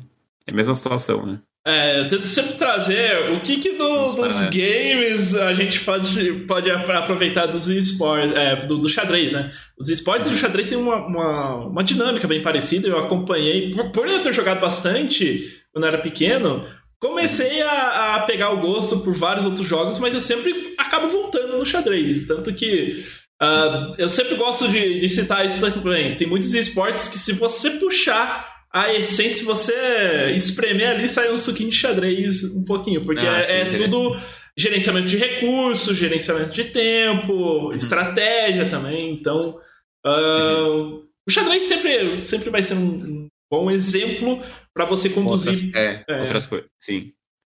É, é até interessante que alguém comentou aí do é, de imitar o jogo, né? Uhum. Tem um grande jogador do passado também que ele falava isso, que né, tem uma defesa que é a Índia do Rei. E você faz, né, um, dois, você faz uns cinco lances no começo e determina que é a Índia do Rei. Então ele falava, pô, todo mundo gosta de jogar Índia do Rei porque você consegue jogar igual o Bob Fischer por cinco jogadas, né? Porque ele gostava de fazer. Então pessoal, pô, tô jogando igual. Agora depois ferrou. Há de conduzir até o final do jogo da mesma forma, né, mano? Isso. Mas é isso deixa a pessoa animada, né? É, sim. Aí a gente é, eu vi alguns comentários, inclusive, do pessoal, uh, e queria saber de você, o que você achou também do, da série da Netflix, do, do Gambito da Rainha, porque ele foi responsável por criar toda uma uh, elegância em torno do xadrez, mas também de, de mostrar que é um jogo muito legal para você mergulhar, né? Então, ele já no primeiro episódio, eu assisti alguns episódios, já no primeiro episódio ele já vai mostrando como é denso o xadrez, como você vai se aprofundando aos poucos. Primeiro você estuda as peças, depois você estuda as aberturas, depois você vai imaginando, é, você vai conduzindo a partida. O que você achou assim, do geral? Ah, gostei bastante. Gostei bastante assim o jeito que foi feito e mostra um pouco. A coisa que eu mais gostei mesmo é como mostra né, a realidade das competições de uma maneira, acho que bem legal. Né? Assim, legal porque tem os lados positivos e negativos que ela mostrou, né? Que ela. Uhum. Depois que ela começa, né? Ela aprende o jogo, né? Ela quer aprender, o cara não quer ensinar, ela aprende e ela cria um negócio para aquele jogo ali, né? E aí ela começa a gostar daquilo, a se empolgar e vai para as competições. E quando ela cresce, ela fica. Olha os spoilers aí, pessoal. Ela fica. já muta, ela já fica... muta aí por enquanto. É, você não quer ouvir. Aí, se, você, se, você, não quer ver, já muta. o, o, o, principal mesmo é que isso domina a vida dela. Então, o pensamento, a cabeça dela. claro, no jogo com certeza ela tá ali focada, mas depois do jogo, o que importa para ela é o que ela vai fazer na próxima, no próximo jogo, né? O que, que ela vai jogar, ela tem que pegar nos livros. Então isso, né? Ela respira, né? O xadrez, a competição, né? Então é isso, é muito legal esse exemplo, né? De como como são as competições e como ela fica envolvida, né? E aí como ela fica mal quando perde também, e depois como é gratificante, né? Quando ela quando ela ganha. E acho que foi muito bem retratado, né? E acho que o principal motivo é porque o, né, o Kasparov, que é cara referência de xadrez, um dos melhores da história, ele foi ele foi consultor, né, da série. Então faz a diferença, né? Tem um cara desse que ele não vai deixar as coisas. É, não, vão, não vão retratar nada errado, né? Tendo um cara como, como ele para ser consultor. Então, foi muito legal. E é muito difícil, porque a gente já teve muitos filmes, assim, de xadrez legais, assim, mas esse retratou de um jeito muito, né, todo, né, enfim, todo seriado, né, enfim, é, é sobre essa carreira dela e foi uma sacada muito boa, né, de, de do jeito que foi feito, enfim, né, a, a série foi excelente, acho que também para quem não joga xadrez, isso eu tô falando eu como competidor também, né, agora quem não joga também, perdi, perdi muitas opiniões e quem não joga, quem não sabe nada de xadrez, achou legal também, né? Uhum. E por isso que a gente se interessou, né? Falou, pô, de repente, legal isso aí até, né? Sim, eu, eu vi o crescimento entre meus amigos, a Twitch inteira, todo mundo começou a se interessar. Grandes streamers do Brasil começaram, pô, legal, vamos, vamos brincar aqui no xadrez, vamos ver como é que, como é que eu me saio, vamos ver se eu consigo fazer uma abertura que nem o Bob Fischer. Mas. É, porque muitas vezes e, claro, a série até fala alguns pontos ali, ela fala bastante nome de abertura, dos livros, mas assim, não, é, não tem nada técnico, né, na série, assim. Né? Até mostra umas posições, né, para quem consegue pegar ali, tem umas posições, isso que é legal, né, para quem pega, tem umas posições até clássicas, famosas, assim, que mostra rápido, tem, né, isso é muito legal. Mas, é, não mostra o jogo em si, né, mas mostra como é, como é legal o entorno ali, né, o processo, como é desafiador, ela querendo ganhar, então... Isso que fez as pessoas jogarem, não, não porque, ah, mostrou uma técnica de xadrez. Não, nada a ver, né? Mas mostrou como é que é o jogo, como que não é o, a situação da, dela aprender e, e progredir depois e conseguir ganhar competições, né? A jornada de um profissional, eu diria, né? Isso, exatamente. A jornada de. E acho que muita gente, muita. Acredito que muita gente gostou demais e muitos pais vão acabar ensinando mais para os filhos também por isso, né? Imagino, né? Não sei. É, eu achei bem legal a isso, porque Sim. xadrez é um, é, é um jogo centenário. E se você. Provavelmente não, não precisa dessa ajuda de, de, sei lá, streaming. Ajuda, claro, você a promover o xadrez, mas o xadrez já é algo da cultura humana, né? É, eu acho que é um, um dos jogos mais tradicionais que nós já temos. E vai continuar ali. É bem possível que passe anos, anos e anos, o League of Legends caia, não exista mais League of Legends e o xadrez ainda vai estar tá lá, né? Então é, é um jogo que vai resistir. Provavelmente os esportes vão, podem um dia passar e o xadrez ainda vai estar tá aqui. Então a gente vai é, respeitar de qualquer forma, porque é um jogo já muito bem estabelecido aqui, né? É difícil, é difícil imaginar os, os, os, maiores esportes, mas pode acontecer, né? Deles. Enfim. Outros, outros né? Na verdade, não é que nem deixar de existir, mas outros. De repente, outros esportes é, tomarem lugar, né? Daqui é, a muito sim. tempo. Enfim, não sei. Mas é. É pensar no futuro também. E... É. É bem louco de, de, de pensar nesse quesito. Tem... Imagino que tem até tendências também, né? Nos esportes, né? Deve ter tendências, né? De jogos Tem. que estão mais em alta, né? É que o LoL, imagino que eu, o LoL e o CS devem ser os, imagino que sejam os maiores, né? Uhum. Que resistiram desde que lançaram e seguem bem alta, né? Deve Sim, ser, uhum. né? Imagino. Mas tem outros que estão né, surgindo e crescendo, né? É, é muito de, de, tendência também. Tem vários campeonatos, que, jogos que aparecem, ganham um campeonato milionário e aos poucos vão caindo. Tem outros que crescem e se estabilizam. Mas o xadrez é a constância, eu diria. eu acho que é um Sim, dos jogos não, mais tradicionais e tal. Porque eu vejo até pela, pela feed, vejo pela, é, pela. Pela tradição do xadrez em si. Como, por exemplo, o sistema de rating, eu acho que já, já, já mostra essa tradição do, dos jogadores. Então, se você vai no campeonato, você enfrenta um jogador que tem um rating alto, porque ele já jogou muitos campeonatos, é um cara experiente, você vai subindo no rating. E isso é uma. É algo de, de, de centenas de anos, eu diria, né? No, desde, desde, desde, a, desde o xadrez assim em si, né? Então, é algo já bem estabelecido. A gente comenta que, que o, o, xadrez tem um metagame e tal, mas a gente comenta um pouco brincando, mas é porque é um jogo já bem sólido, é um jogo tradicional nesse quesito. E os esportes ainda podem aprender com, com xadrez. É por isso que eu trouxe exatamente isso. Eu trouxe um, uhum. um cara que, que seria fundamental para mostrar e guiar. Olha, uh, esse, esse mundo do xadrez já está aqui há muito tempo e o que, que a gente, que, que os esportes podem trazer de diferente para se manter tão estável quanto, quanto é o xadrez, sabe? É, não, e a gente tem também mais um, uma, um fator que você tem muitas gerações, né, que, que já jogam xadrez, né? Então, você tem jogadores aí que, enfim. Você aprendeu 80, com o pai, 90. por exemplo, né? Sim, mas tem jogadores hoje que têm 80, 90 anos e seguem jogando. Então, assim, eles. E esses de 90 anos pode ser que aprenderam com o pai também, enfim. É, né? então... então... é um negócio que vai longe, que é uma coisa um pouco né, familiar também, de ensinar é, para os filhos, é muito comum, né? Agora.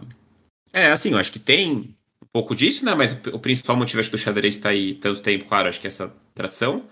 Mas com certeza a gente tem muito para aprender com os esportes também, né? Essa tanto de, de, organização, de eventos, né? Tanto que estourou. Eu acho que a gente tem muita coisa, né? De ideias de eventos, né? Para tentar fazer junto com o xadrez também. Que aí você acaba distanciando um pouco do xadrez tradicional, né? Mas colocando outros fatores, talvez fazer as partidas um pouco mais rápidas, né? Tem uns eventos assim.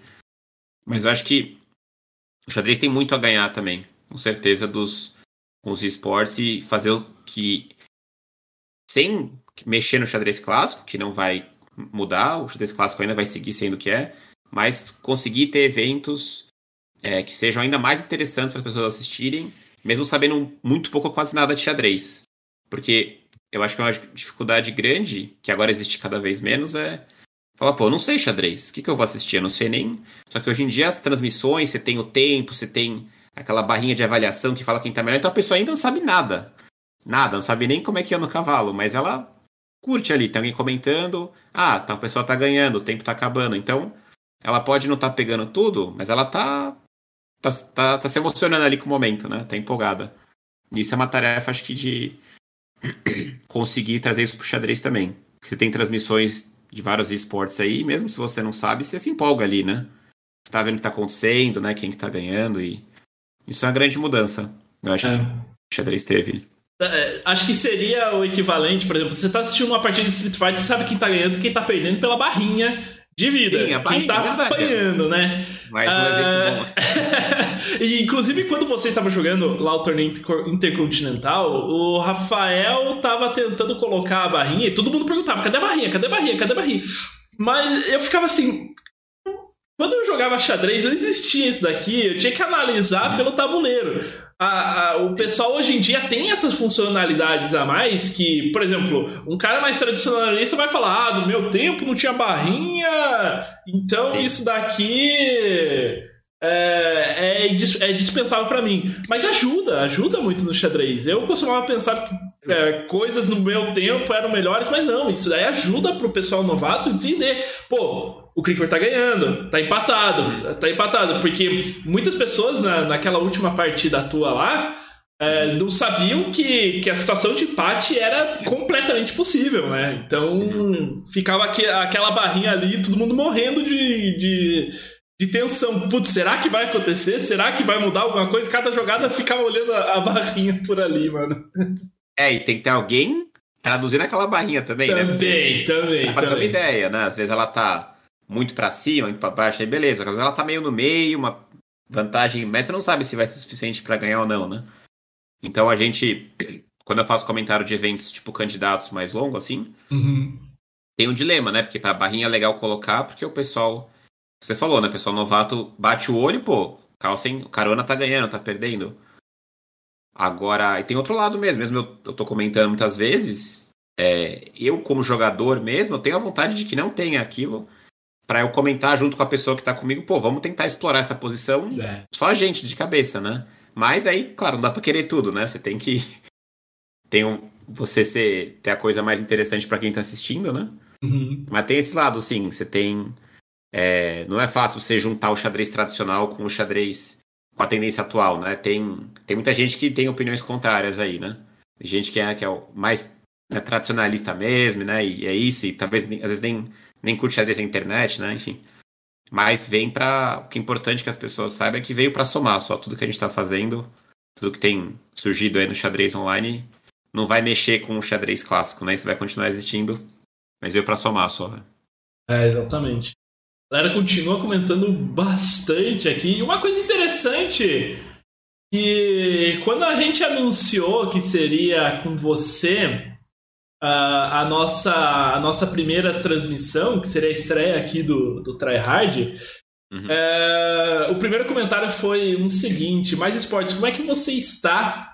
Cricor. Aí o Cricor falou: Não tô nada bem. Isso daí é um meme lá da tua live? Como é que é? Não tô bem, não? não lembro, gente. Eu falei isso? É, não tô bem, não.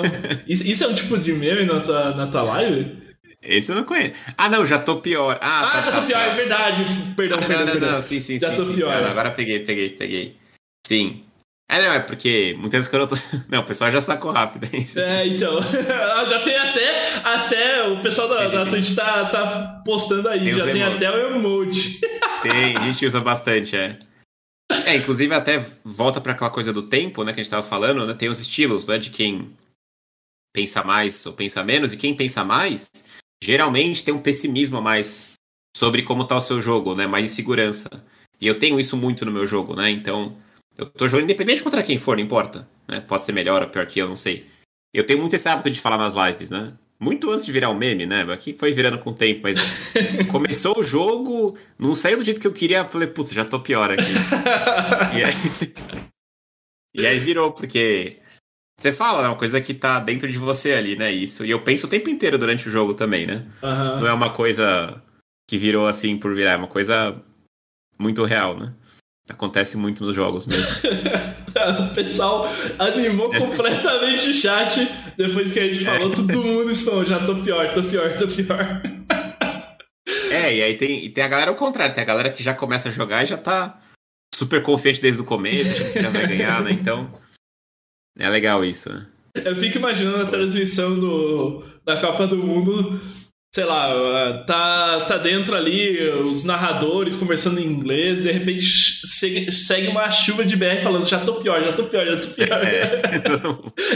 Esse é um, é, um, é um, ponto legal da torcida brasileira também, porque eles são bem, bem fãs, né? Eu sei que isso já aconteceu com outros jogos também. No caso do, do, Warcraft 3, que eu acompanhei bastante, quando um brasileiro finalmente se classificou, ficou pertinho de, de entrar em um dos campeonatos oficiais, o chat explodiu de BR falando, nossa, vai, é Brasil, não sei o quê. E o pessoal lá de fora fica sem entender da onde que surgiu tanto BR. Não é normal, né? Assim, é, assim, então... é, o pessoal torce, mas é, é diferente aqui. É, sim, é mais, é mais polido, é mais elegante quanto aos comentários. do Brasil não, o Brasil já chega falando, spamando emoji, e principalmente na Twitch, né? Que a gente acabou de presenciar isso.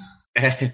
Ah, mas acho que o Brasil tem muito disso, né? De. de, de, de torcida de esporte, é um negócio que é, pega muitas pessoas, assim, é muito legal, né? Torcer por, por alguém que tá ali, né? Numa competição internacional, principalmente, né?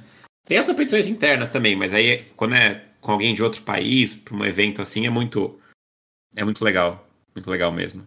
E nessa competição, inclusive, agora, semana passada, foi um negócio muito único que aconteceu, né? Assim, eu jogando não tinha. Eu tava acompanhando, né? Tava um baita sucesso ali as transmissões. Mas você jogando ali, você não tem nem ideia, né? O que tá acontecendo ali. E tem, né? Dá pra imaginar um estádio ali, né? Inteiro.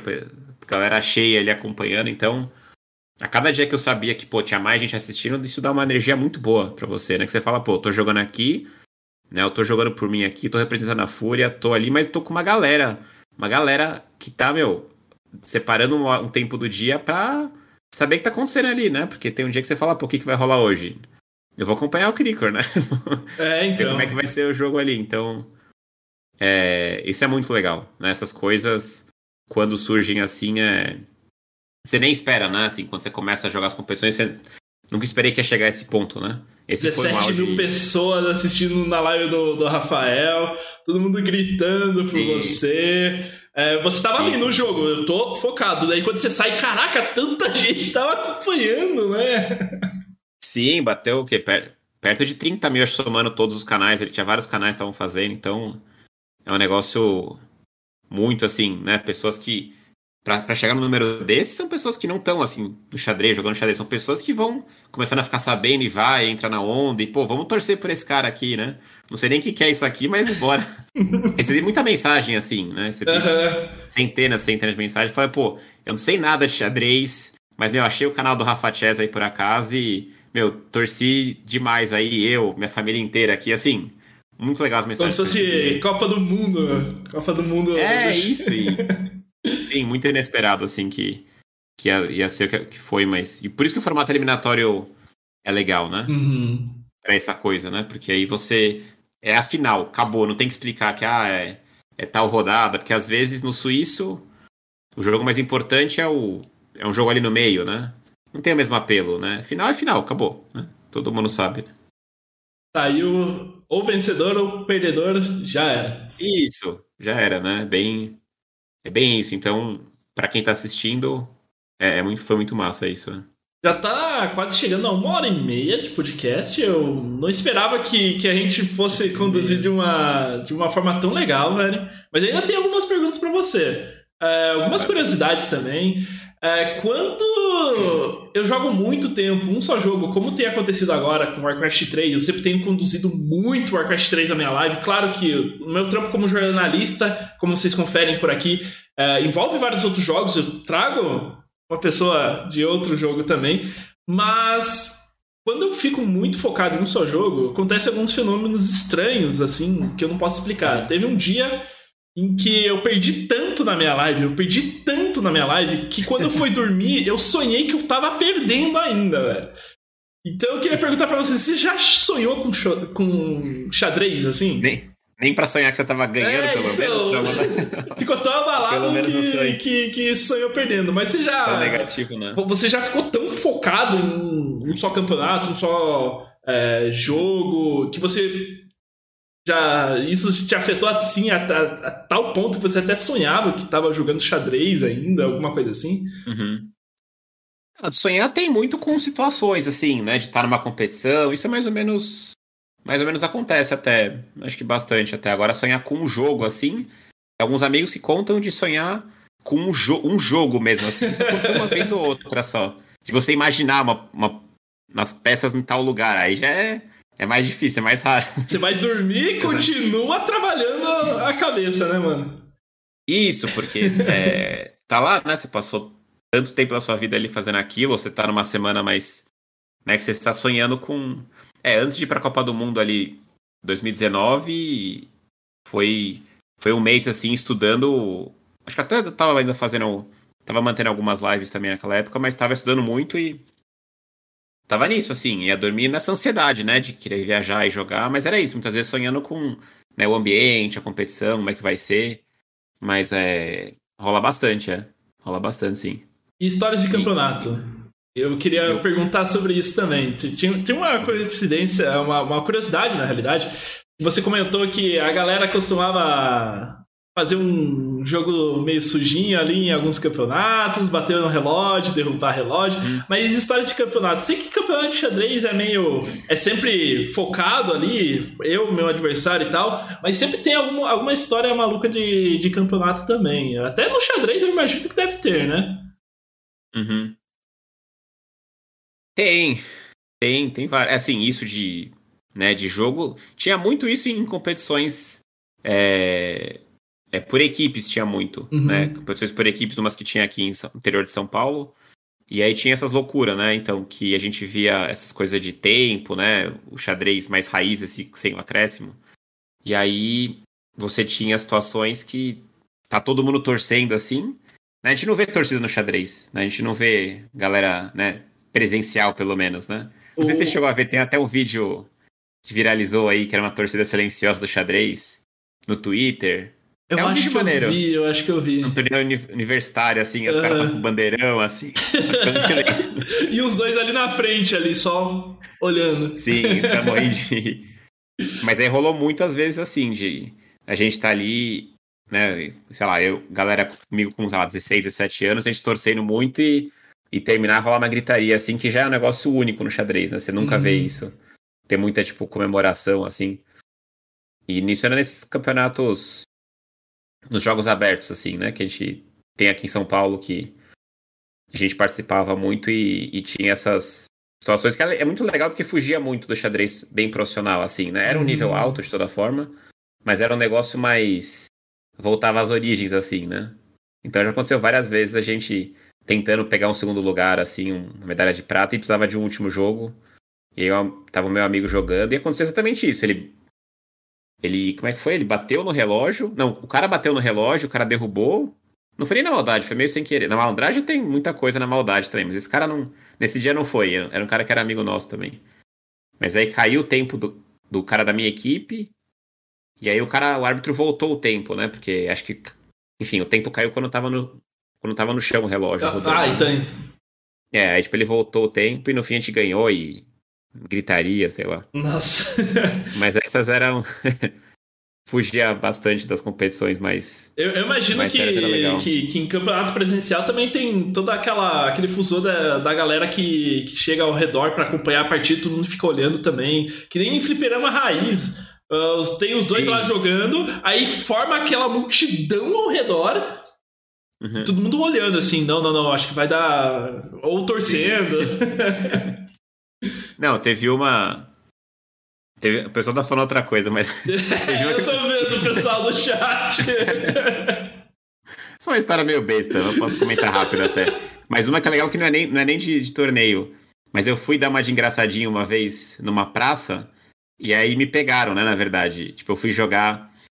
Não valia nada ali, os caras estavam jogando de brincadeira, e aí eu me fiz que não sabia jogar xadrez, assim, né? Isso foi 2002, sei lá, de eu ter, enfim, é, 16, 17 anos.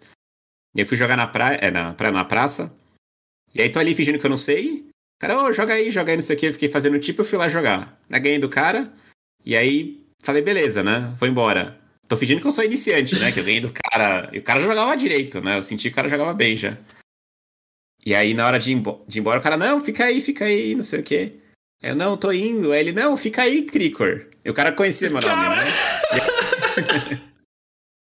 Ah, então. Nossa, é, é, ele, ele previu que você tava brincando e. Nossa, é, a, a brincadeira final ficou pra ele. Ele que te deu o checkmate na brincadeira. É, não foi, não foi ele, foi, o cara que eu joguei foi outro, né? O cara ah, tá. tinha sacado já. Aí ele falou: Ah, moleque tá mais espertinho ali. aí joga comigo aí, mais uma. Aí. Nessa aí o cara falou, né? Aí eu, putz, não, brincadeira só, gente. Não sei o que, eu tava aqui com meus amigos. aqui, a gente tava tipo no interior, assim. Aí achei que ninguém ia me conhecer lá, mas. Aí no fim, aí eu fiquei, né? Falei, oh, desculpa a brincadeira aí, aí fiquei com os caras um tempo. Né? Morri de vergonha com o cara, porque eu tava todo fazendo um. Fazendo a um Hollywood ali. ali né? É, eu ficava na peça, pensava assim, olhar, ridícula, ridícula. Tava fingindo que. Poderia dar um bom ontem. vídeo no YouTube, inclusive, né? É. Sim. Fazer isso, na né, verdade, porque tem isso muito né, nos Estados Unidos. Os, uhum. os caras que jogam nas praças, né? Que é, é uma atração turística, né? Uhum. E aí a galera vai lá, né, bota um dinheiro ali. Ah, que legal, mano. Mas esse dia não, não, não, tinha dinheiro esse dia, era só pela sacanagem. Mas você conheceu já vários lugares jogando xadrez, né? Eu imagino. Pra onde você já ah, viajou, sim. assim? Ah, teve muita viagem, assim. Principalmente mais. Quando eu comecei a viajar mais, assim, que. Até em 2008, foi a primeira viagem que a gente fez. Que foram. A gente foi em quatro amigos, né? Todos profissionais de xadrez, e a gente passou é, três meses na Europa jogando, né? E sei lá, eu era mais velho, eu tinha. Tava com 21 anos, né? né? Em 2008 isso. Então imagina, a gente ficou três meses jogando, foi um negócio louco, né, pra gente. A gente foi para vários países assim, Espanha, né? Enfim, Holanda, Suíça. Visitou muito ali na Europa jogando e. Até 2008 e 2012 assim, teve muita viagem pra essas. Porque é onde você tá tent... tava tentando buscar meu título, né? Então. Tem que ir pra fora jogar, não tem jeito. É interessante. É interessante é. esse conceito porque o pessoal de, de esportes também sai viajar uh, em, em, prévia de campeonato para treinar. Eles chamam isso de bootcamp. Você fez então um uhum. bootcamp de xadrez na Europa, sim. então. Mas o bootcamp é o, é o treino mesmo, né? É, sim. É, eles tá. ficam focados. Eles vão, é, reservam uma casa e ficam treinando, treinando, treinando em direção ao uhum. campeonato. Por exemplo, teve o último MSI de League of Legends, que foi a PEN. Eles foram um pouquinho mais cedo para a Islândia e uhum. ficaram treinando, fazendo um, um bootcamp no, no, hotel já lá junto com, com o pessoal. Então é um, é um tempo uhum. prévio para treinar, pra, dedicado para alguma coisa. É, não, nesse caso era só para competição mesmo, assim, uhum. a gente uhum. foi. Mas, é, o bootcamp seria essa vez que eu treinei com um cara na Armênia, né? Que eu fui. Que eu fui antes, isso não, bem antes, né? Uhum. Mas essa vez que a gente foi, foi. Até perguntaram quem eram os três amigos. Era, era o Fier, né? Que é grande mestre também. Uhum. O, o Diamante, também grande mestre. E o Diego, de Berardino, que é Mi, tá pertinho de virar grande mestre também. Aí, é, a gente foi em quatro, mas a gente foi só pra competição, né? A gente jogou, sei lá quantas foram, mas, é, enfim, sete, oito competições ali. Era Cada semana era um lugar diferente, né? Era cronograma, Todo então. É, já tava ali, Não, organizadinho. Ou vocês só foram lá e. Bora lá, vai ter um campeonato, sei lá, na Itália. A gente vai ter um campeonato em tal Não. lugar. Vocês só pegavam e iam ou não? Não, não. Inclusive, uma das coisas legais era isso, que motivava bastante, era fazer aquela programação. A gente fez esse tipo de viagem várias vezes ao longo dos anos. Uhum. E aí, né, tinha tudo Legal. certinho já. Tinha as datas, né? Já tinha as passagens, tudo, porque pra chegar lá, inclusive, ali também era. Era um gasto muito pesado pra gente. Então a gente tinha que otimizar tudo ali, né? Tinha que otimizar as viagens, hotel, né? Tinha que deixar sempre o mais em conta possível ali, porque é um investimento é, bem pesado, né? Pra, pra ir jogar essas competições, mesmo com premiação e tudo, é muita despesa sempre. Né? E Uhum. jogar, enfim, tudo em euro ainda, né? É, imagino.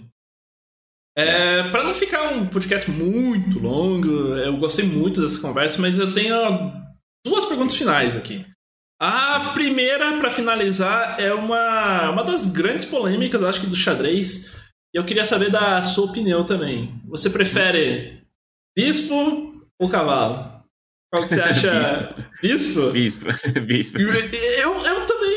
Eu gostava muito do cavalo anteriormente, mas o bispo eu gosto mais por conta do. Do quanto que ele pode alcançar no meio do tabuleiro, né? Ele tem um alcance maior, né? Enquanto o cavalo é, um, é uma peça completamente de surpresa, né? O Uhum. bispo é mais. Embora seja previsível, ele tem mais alcance, né? É, é engraçado como tem duas peças que tem mais ou menos né, equivalente o mesmo valor e, e movimentos tão diferentes, né? Totalmente diferentes. Como é que chegaram nessa conclusão inicial é impressionante, né? Como é que chegaram duas peças com movimentos diferentes que meio se equivalem. né? É.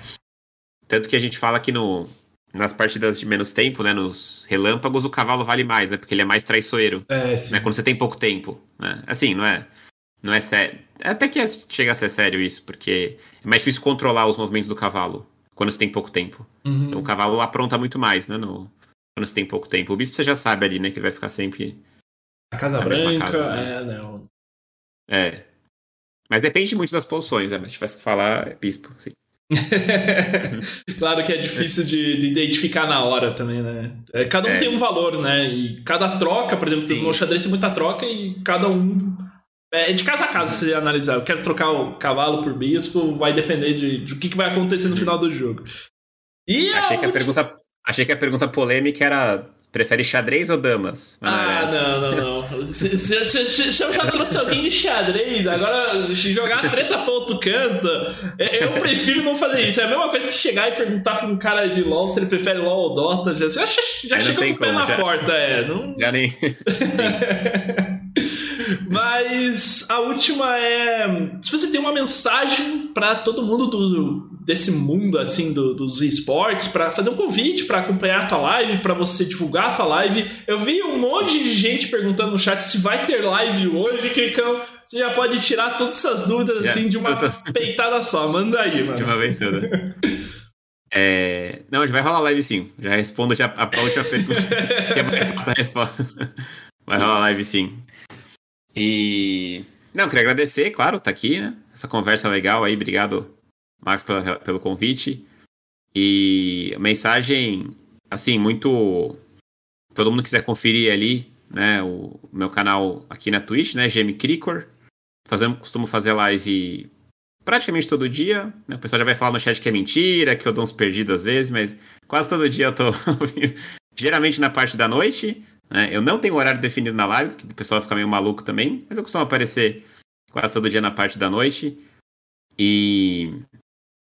E dizer que. Pra galera que curte, ou enfim, não conhece xadrez ainda, né? Acho que pode aparecer lá também. Não só pelo conteúdo da live, mas a galera no chat é muito legal. O pessoal recebe muito bem quem às vezes tá começando, tira dúvidas, né? Porque muita gente parece com dúvidas assim que quem é mais experiente fala, pô, que bobeira, isso aí é óbvio, né? Mas quem conhece não sabe, né? Muitas vezes. Então a galera é muito legal ali pra trocar ideia, pra né, trazer as pessoas. E tem muita gente aí que tá no chat, inclusive, né, que veio do canal, que foi, foi entrando aos poucos, né? A galera que foi. Sim.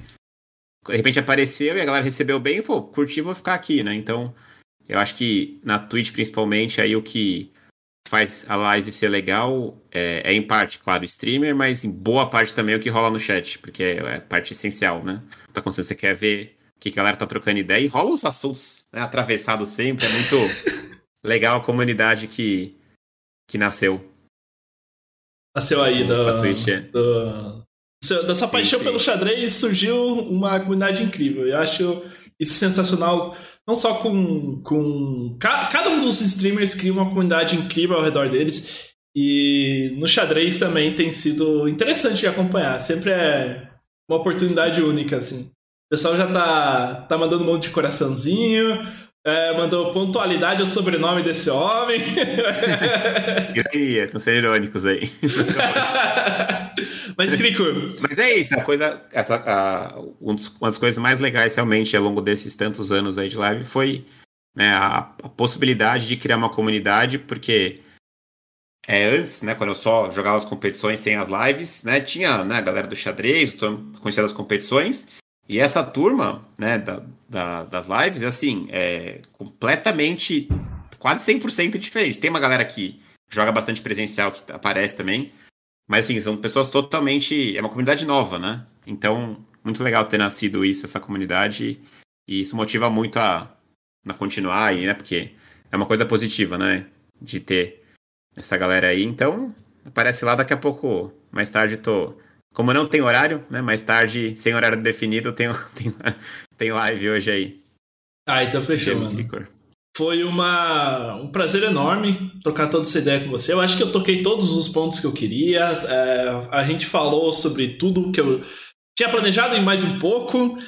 E essa era a ideia de trazer uma pessoa para contar a história de vida dele e também de, de mostrar Claro que não foi com os esportes a estreia do programa, mas a gente falou muita coisa que se relaciona com o mundo dos esportes. E eu desconfio que o mundo dos esportes uh, pode, pode crescer muito, ou pode até acabar, mas o xadrez vai ser uma, uma um mundo que vai continuar ali, porque é um jogo, que nem eu comentei, é o um jogo de estratégia definitivo, talvez. Obrigado, uh, Clicor. É, obrigado também à Fúria, que fez essa ponte junto com a gente. Porque com certeza eles chamaram uma, uma pessoa que agora vai levantar a camisa deles lá fora também, né? Ah, é, não. Obrigado aí mais uma vez, Max, pelo, pelo, pelo convite, pela, pela, pela conversa. E agradecer à Fúria, né, por ter feito essa, essa ponte também, por tudo que eles têm feito aí, tanto para como eu como streamer aí, né, para live crescer, para fortalecer, muitas interações legais aí que rolaram nesses, é, a gente tá, é, sete meses já quase, né, enfim, seis, sete meses também na, na Fúria e também todo o apoio que eles têm dado também eu como jogador, então tá sendo muito legal, né, andar essas duas partes aí, andar esses dois lados, tanto como streamer da Fúria como jogador profissional da Fúria, né, uma coisa muito nova, né, ser um jogador de, um, de uma organização de esportes, né, para um jogador de xadrez, mas é foi muito legal e, enfim, espero que a galera tenha curtido. E isso aí. É Até a próxima, Max. Valeu. É. Só mandar aí o, os avisos finais. O Tryhard é um podcast que nós fazemos toda segunda-feira a partir das 17 horas. A galera do chat que, que, que tá por aí sempre será convidada também. Eu vou trazer convidados de todo o mundo dos esportes, junto aí com o Cricão. Quem sabe uma outra oportunidade, quando você for campeão mundial, a gente traz você de volta, não tem nenhum problema. E uh, nós fazemos a live na Nimo, no YouTube e também na Twitch, com depois a gente passa aí os arquivos para os agregadores de podcast, tá bom? Um grande abraço para todo mundo. Foi sensacional trocar essa ideia com você, Kikor. E a gente se vê na próxima. Valeu, Marcos. Valeu, pessoal.